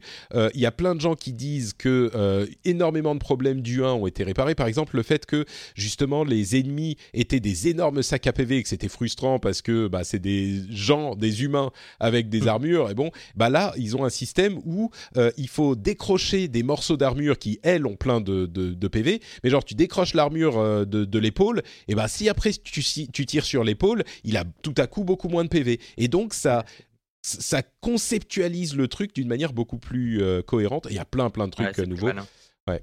On en parlera certainement dans le prochain épisode, mais lui pour le coup je l'attends aussi. Euh, quoi d'autre, quoi d'autre? Le CEL a publié les résultats de l'année dernière pour l'industrie du jeu vidéo en France eh bien figurez-vous que ça va très très bien. C'est un euh, résultat record. Euh, on parlait de record tout à l'heure. Euh, c'est clairement le cas dans notre pays aussi. le l'ensemble de l'industrie du jeu vidéo a fait 5 milliards d'euros de chiffre d'affaires en France. c'est 15% de plus que l'année dernière, qui déjà avait fait 18% de plus que l'année d'avant. Donc euh, tout va bien au pays des jeux vidéo. Euh, il y a plein de choses à, noter. Je ne sais pas si toi tu as retenu des, des, éléments particuliers euh, de ce rapport. Moi, le truc que j'ai noté, c'est que le jeu qui domine toute cette industrie, eh ben, c'est comme toujours FIFA. C'est FIFA 19 qui a vendu 1,3 million d'exemplaires en magasin euh, on parle pour certains uniquement de vente physique et pour d'autres de vente dématérialisée. En l'occurrence, 1,3 euh, euh, million d'exemplaires en Europe, pardon, c'est pas juste en, France, si je ne m'abuse. Et attends, est-ce que je dis une bêtise? Oui, oui, je crois que c'est que c'est FIFA 1,3 en Europe. Je suis Oh là là, je, je suis du coup là, je suis complètement. Je suis en train de le parcourir, euh, je sais. Oui, bon, bon, j'arrive pas à le trouver. Ok, je suis, euh, je suis désolé. J'ai là sur cette, euh, sur le chiffre, je suis pas 100% certain. Et entre l'Europe et la France, ça fait quand même une grosse différence. Mais ce qui est sûr, c'est que FIFA est la plus grosse vente et de loin. Et du coup, c'est euh, euh, quelque chose que nous, on voit pas forcément parmi les fans de, entre guillemets, euh, vrais jeux. Et, et, et, et, pourtant, oh. et pourtant, bah oui, c'est c'est le jeu qui, qui domine tout, quoi. et, mais tu sais que j'avais. Je crois que c'est en France, hein, je crois bien que c'est en France. En, Europe, il fait beaucoup plus. Ouais, ouais. ouais, 1,3 en France, ça me paraît hallucinant. Quoi j'avais lu un chiffre sur FIFA, comme quoi c'était aussi le jeu qui s'est le plus revendu après les fêtes de Noël. ah oui, eh ben, c'est en plus un cadeau facile à faire, hein, FIFA. Mmh ah, lequel il faut que je prenne? Bon, FIFA, ça fait toujours plaisir. donc voilà pour l'industrie du jeu vidéo en France. Il y a un truc que tu as retenu de ces, de ces chiffres bah, et de ces...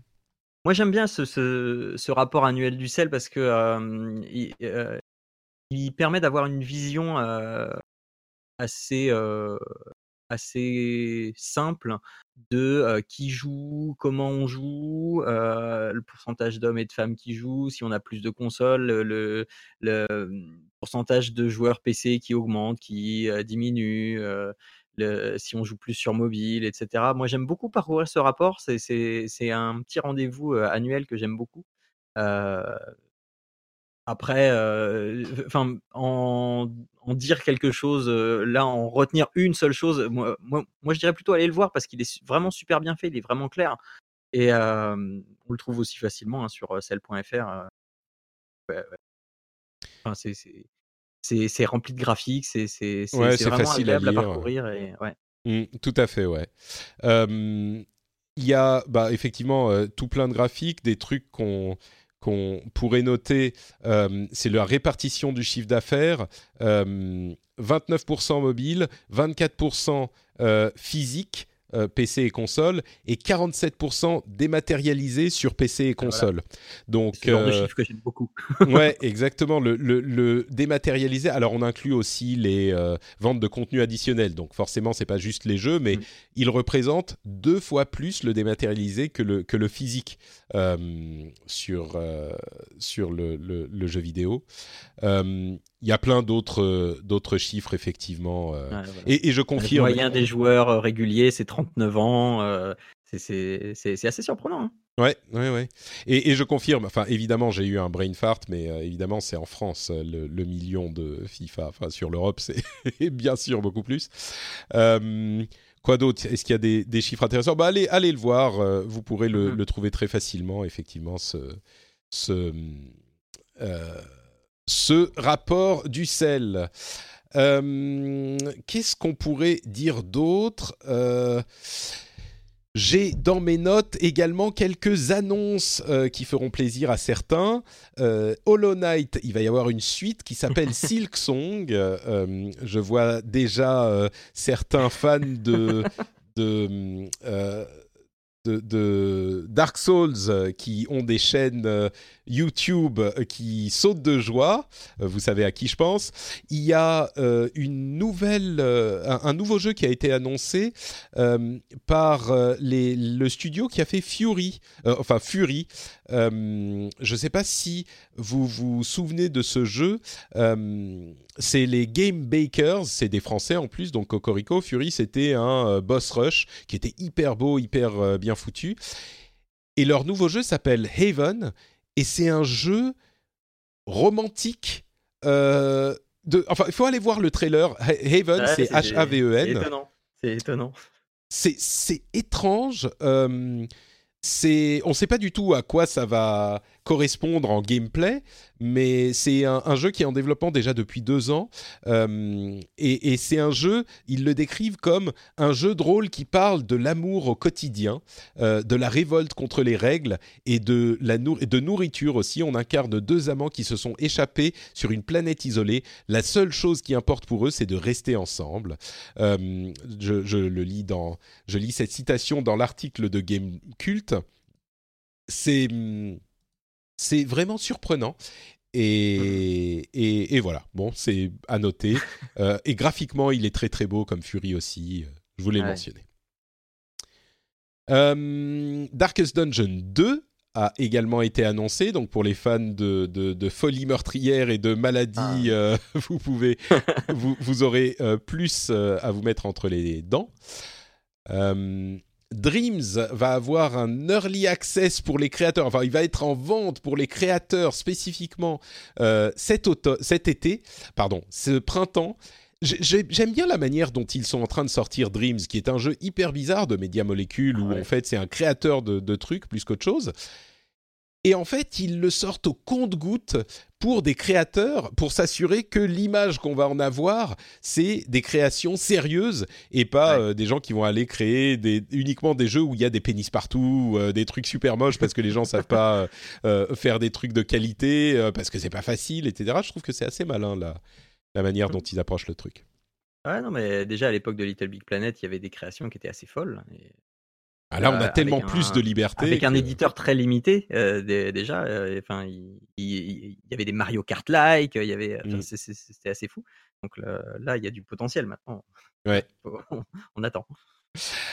Square Enix a annoncé un jeu mobile, un, RPG mobile. Alors il y a quasiment aucune, enfin il y a très peu d'informations. je l'ai noté parce que quand tu le lis en anglais, tu lis Last Idea, qui veut dire donc la dernière idée, et, ça, donne vraiment l'impression que euh, Square Enix, euh, ça, ah, encore c'est un petit peu comme Final Fantasy, mais c'est genre bon putain on n'a plus d'idées, euh, on va sortir un truc et on espère que ça va se vendre. En fait, quand tu l'entends et quand tu le lis en japonais, ça se lit Last Lasto Idea. Et je me hmm. demande si c'est pas Idea euh, la lecture, c'est ça, et c'est pas ID en fait l'idée, c'est vraiment IDEA qui est genre, euh, je sais pas, le, nom de euh, ce type de, personnage ou le, de, l'endroit où ils veulent aller ou je sais pas, et que donc en fait c'est juste une mauvaise lecture du titre qui nous fait penser que c'est complètement débile et qu'en fait c'est peut-être autre chose, je sais pas. D'accord. Enfin le trailer, bah, vu le, le, trailer assez fourni, hein, c'est plutôt la première option là. Qui... Oui. le trailer, il y a, effectivement rien du tout. C'est genre euh, une image et c'est tout. Euh, et il sort, il sort quand? Je me souviens même plus, mais bon, à la limite, c'est même pas le, le, plus mm. important. Oui, c'est au printemps. Euh, donc, Last Idea et pas Last Idea. Oui, euh, petite nouvelle sympathique. Euh, il y a Zerator, le, le YouTuber et streamer bien connu, euh, qui va faire une LAN qui s'appelle ZLAN. suite à, il avait fait The Event. Enfin, il, il est très actif et il fait des trucs plutôt sympas et un peu fous comme toujours. Du 10 au 12 mai, il y aura une LAN qui a plein de trucs marrants. Il y aura une moitié de gens entre guillemets normaux et une moitié de créateurs et streamers. Mais le truc qui m'a fait, euh, qui m'a fait noter euh, dans le, le, les, notes de l'émission, c'est que la phase de poule, en fait, il y aura euh, plusieurs jeux pour sélectionner les joueurs. Il y aura World of Warcraft, Minecraft, H1Z1, Trackmania et une dictée pour mm-hmm. sélectionner les gens. Et je trouve ça absolument délicieux. le fait qu'il inclut une dictée, c'est assez génial euh, comme idée et j'ai vraiment hâte. Je vais suivre la dictée beaucoup plus que tout le reste, je pense, dans cette euh, dans cette LAN. Euh, toi qui es toi qui es prof, évidemment, c'est un truc qui te parle. Bah, c'est un truc que je trouve très rigolo et je me suis demandé quand quand j'ai quand j'ai entendu l'annonce, je me suis demandé si c'était pas un, un, troll par rapport à tous ces joueurs qui ne, savent pas écrire sur les, les chats de jeu. Les, ah, mais évidemment Mais bien sûr que c'est enfin, un troll, non, c'est genre, euh, bah, il faut savoir écrire pour participer au truc, pour être sélectionné dans les 32 équipes. Euh, voilà. Ouais, voilà. Donc, euh, ouais, ouais, non, mais ça m'a bien amusé, ça m'a bien amusé. Ouais. Je trouve ça très très bien.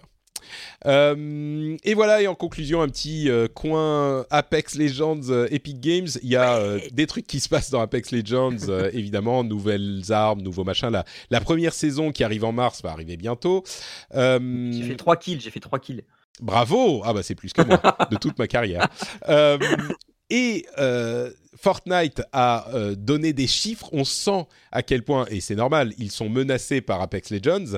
Euh, ils, ont, ils ont publié des chiffres euh, assez incroyables, évidemment. Ils ont dit que ils avaient un nombre de joueurs simultanés invraisemblable qui est entre 7,5 et, et, 8 millions. joueurs simultanés, c'est évidemment énorme. Il y a plein de chiffres de ce type-là. ils ont remis 100 millions de dollars de prix pour les compétitions Fortnite euh, en 2019. Euh, il y en avait déjà 100 millions en 2018. Et il y aura euh, le, la World Cup qui aura lieu en juillet. C'est la première fois qu'il y a une World Cup. Il y aura 30 millions de dollars de prix pour la World Cup. c'est genre 99 personnes auront genre, je sais plus, 50 000 dollars s'ils sont sélectionnés. Et le dernier aura, euh, c'est combien? Ça laisse combien? 3 millions pour euh, le vainqueur de la World Cup. Je sais pas comment ils vont organiser exactement cette World Cup, mais euh, pas mal. et puis, il y a plusieurs personnes qui m'ont signalé ces différentes discussions à propos de des, des, des revenus qui vont aux créateurs quand on achète des trucs sur Fortnite. vous savez que le le, Epic Game Store inclut un code créateur que vous pouvez entrer quand vous achetez quelque chose. C'est la même chose avec Fortnite. Et ce qui se passe, c'est que quand vous rentrez le code créateur, le code créateur, c'est le code d'un streamer ou d'un euh, YouTuber, etc. Généralement les streamers euh, qu'il vous donne, eh bien, il gagne une partie de la somme que vous avez dépensée. Euh, et c'est évidemment un moyen de rémunérer les créateurs et bien sûr un moyen d'encourager les créateurs à euh, jouer à, leur jeu parce que euh, ça leur rapporte de l'argent quand les gens qui les regardent vont acheter euh, des V-Bucks, donc la monnaie de Fortnite. Et ils ont augmenté, ils ont multiplié par 4 le revenu de, que, de, cette part au, moment de la sortie de Apex Legends chez Epic. Donc de là que on gagnait, ils gagnaient 5 dollars pour 10 000 V-Bucks dépensés. Là, ils ont gagné pendant un moment 20 dollars, 4 fois plus. C'est évidemment monstrueux. C'est euh, pour encourager les gens à jouer à, à, Fortnite plutôt qu'à Apex, quoi. Ça revient à ce qu'on disait euh, tout à l'heure. Hein. Ça, va tellement vite, c'est tellement, tellement. il faut comprendre tout de suite ce qui se passe, qu'il faut réagir vite. Il faut et de, tant pis si on fait un mauvais choix. Donc là, je sais pas si le choix été bon ou pas. Je sais pas si ça a vraiment porté ses fruits. Et ouais, c'est fou à quelle vitesse ça va, quoi. Ouais, on est d'accord. Et il y a toujours dans la même dans la même veine, il y a Gotaga, le, streamer et YouTuber bien connu, qui a fait un long, une longue explication de la manière dont fonctionnent les, les, les, les OP, donc les deals avec les éditeurs pour streamer. Euh, très intéressant, je vous recommande d'aller voir, vous tapez euh, euh, Gotaga, mon statut pro et l'argent sur Fortnite et vous verrez cette vidéo. il parle de plein de choses hyper intéressantes. Il parle de ses débuts, du fait que il y avait plein de gens qui n'avaient pas monté de structure euh, et qui donc ne payaient pas d'impôts, payaient pas de, taxes, etc. Euh, et que lui, il l'avait fait et que maintenant, il était bien content de l'avoir fait, même si à l'époque, euh, ça, lui a rapporté moins que tous ses potes qui mettaient l'argent dans leur poche. je suis peut-être un petit peu dans la même situation parce que moi, j'ai monté une structure très vite et je paye mes impôts et mes taxes. et je sais qu'il y a des gens qui l'ont pas forcément fait, mais parmi les les, influenceurs, on va dire, de, l'époque où tout ça a commencé à prendre de l'ampleur. Mais, euh, mais oui, il parle de tout ça, il parle des OP, comme on en parlait euh, à l'épisode précédent avec Mylène, euh, qui nous disait bah, que tout ça est payé au début pour embrayer, pour lancer la machine. tout ça est payé, évidemment, par les éditeurs, et que Fortnite avait beaucoup payé, etc., etc. Je vous encourage à aller voir cette vidéo, elle est assez, assez intéressante. Et voilà, je crois que euh, ça va être tout pour cet épisode qui était bien dodu au final. Euh, j'espère que vous avez passé un bon moment, un bon moment avec nous. Euh, Jean, est-ce que si les auditeurs en veulent un petit peu plus, de, veulent un petit peu plus de gens, où est-ce qu'ils pourraient aller? Eh bien, ils vont sur papapodcast.fr, là où j'ai mes deux podcasts audio qui sont publié à 15 jours d'intervalle. Donc, j'ai Papa à quoi tu joues sur le jeu vidéo. on traite de l'actu sous un angle un peu sociétal et puis on conseille les jeux, des jeux à faire pour ceux qui n'ont pas le temps de tout faire.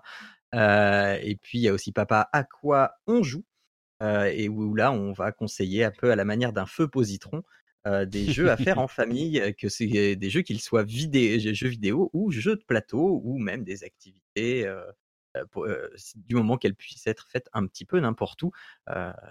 donc voilà. Et, puis évidemment hein, sur les réseaux sociaux, voilà. Et j'ai un hors série là qui devait sortir il y a un moment, qui je prends l'engagement de le sortir ce mois-ci, qui va traiter de comment on devient papa une fois qu'on est gamer.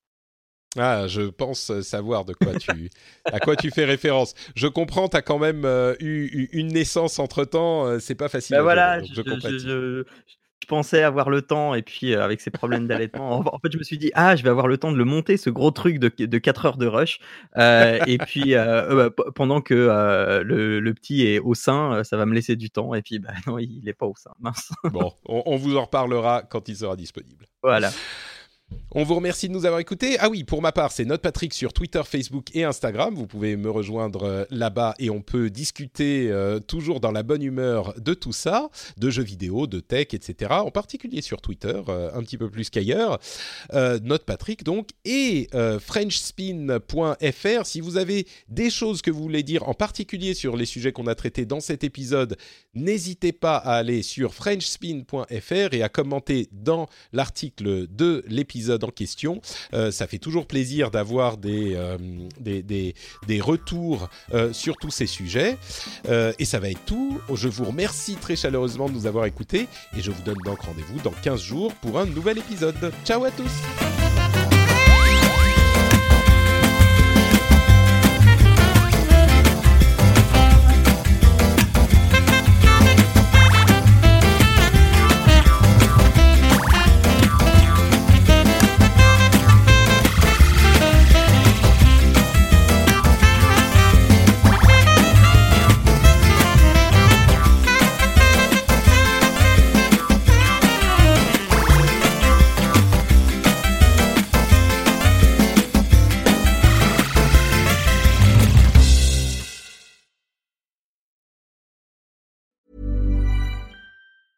Hi, my name is Danny Pellegrino from Everything Iconic, and I'm excited to talk to you about Club Med. Club Med operates beach and mountain resorts and is the best all inclusive getaway for families. They have Club Med Punta Cana, their flagship family resort, and many other options in Mexico, the Caribbean, and around the world. Club Med are the pioneers of the all inclusive concept, which is the best way to vacation. Great for families, groups, or even solo travelers looking for land and water sports, delicious food food, and a place to make unforgettable memories. Visit clubmed.us, call 1 800 Club Med, or your travel advisor. Waiting on a tax return? Hopefully, it ends up in your hands. Fraudulent tax returns due to identity theft increased by 30% in 2023. If you're in a bind this tax season, LifeLock can help. Our US based restoration specialists are experts dedicated to helping solve your identity theft issues and all LifeLock plans are backed by the Million Dollar Protection Package. So we'll reimburse you up to the limits of your plan if you lose money due to identity theft. Help protect your information this tax season with LifeLock. Save up to 25% your first year at LifeLock.com slash aware.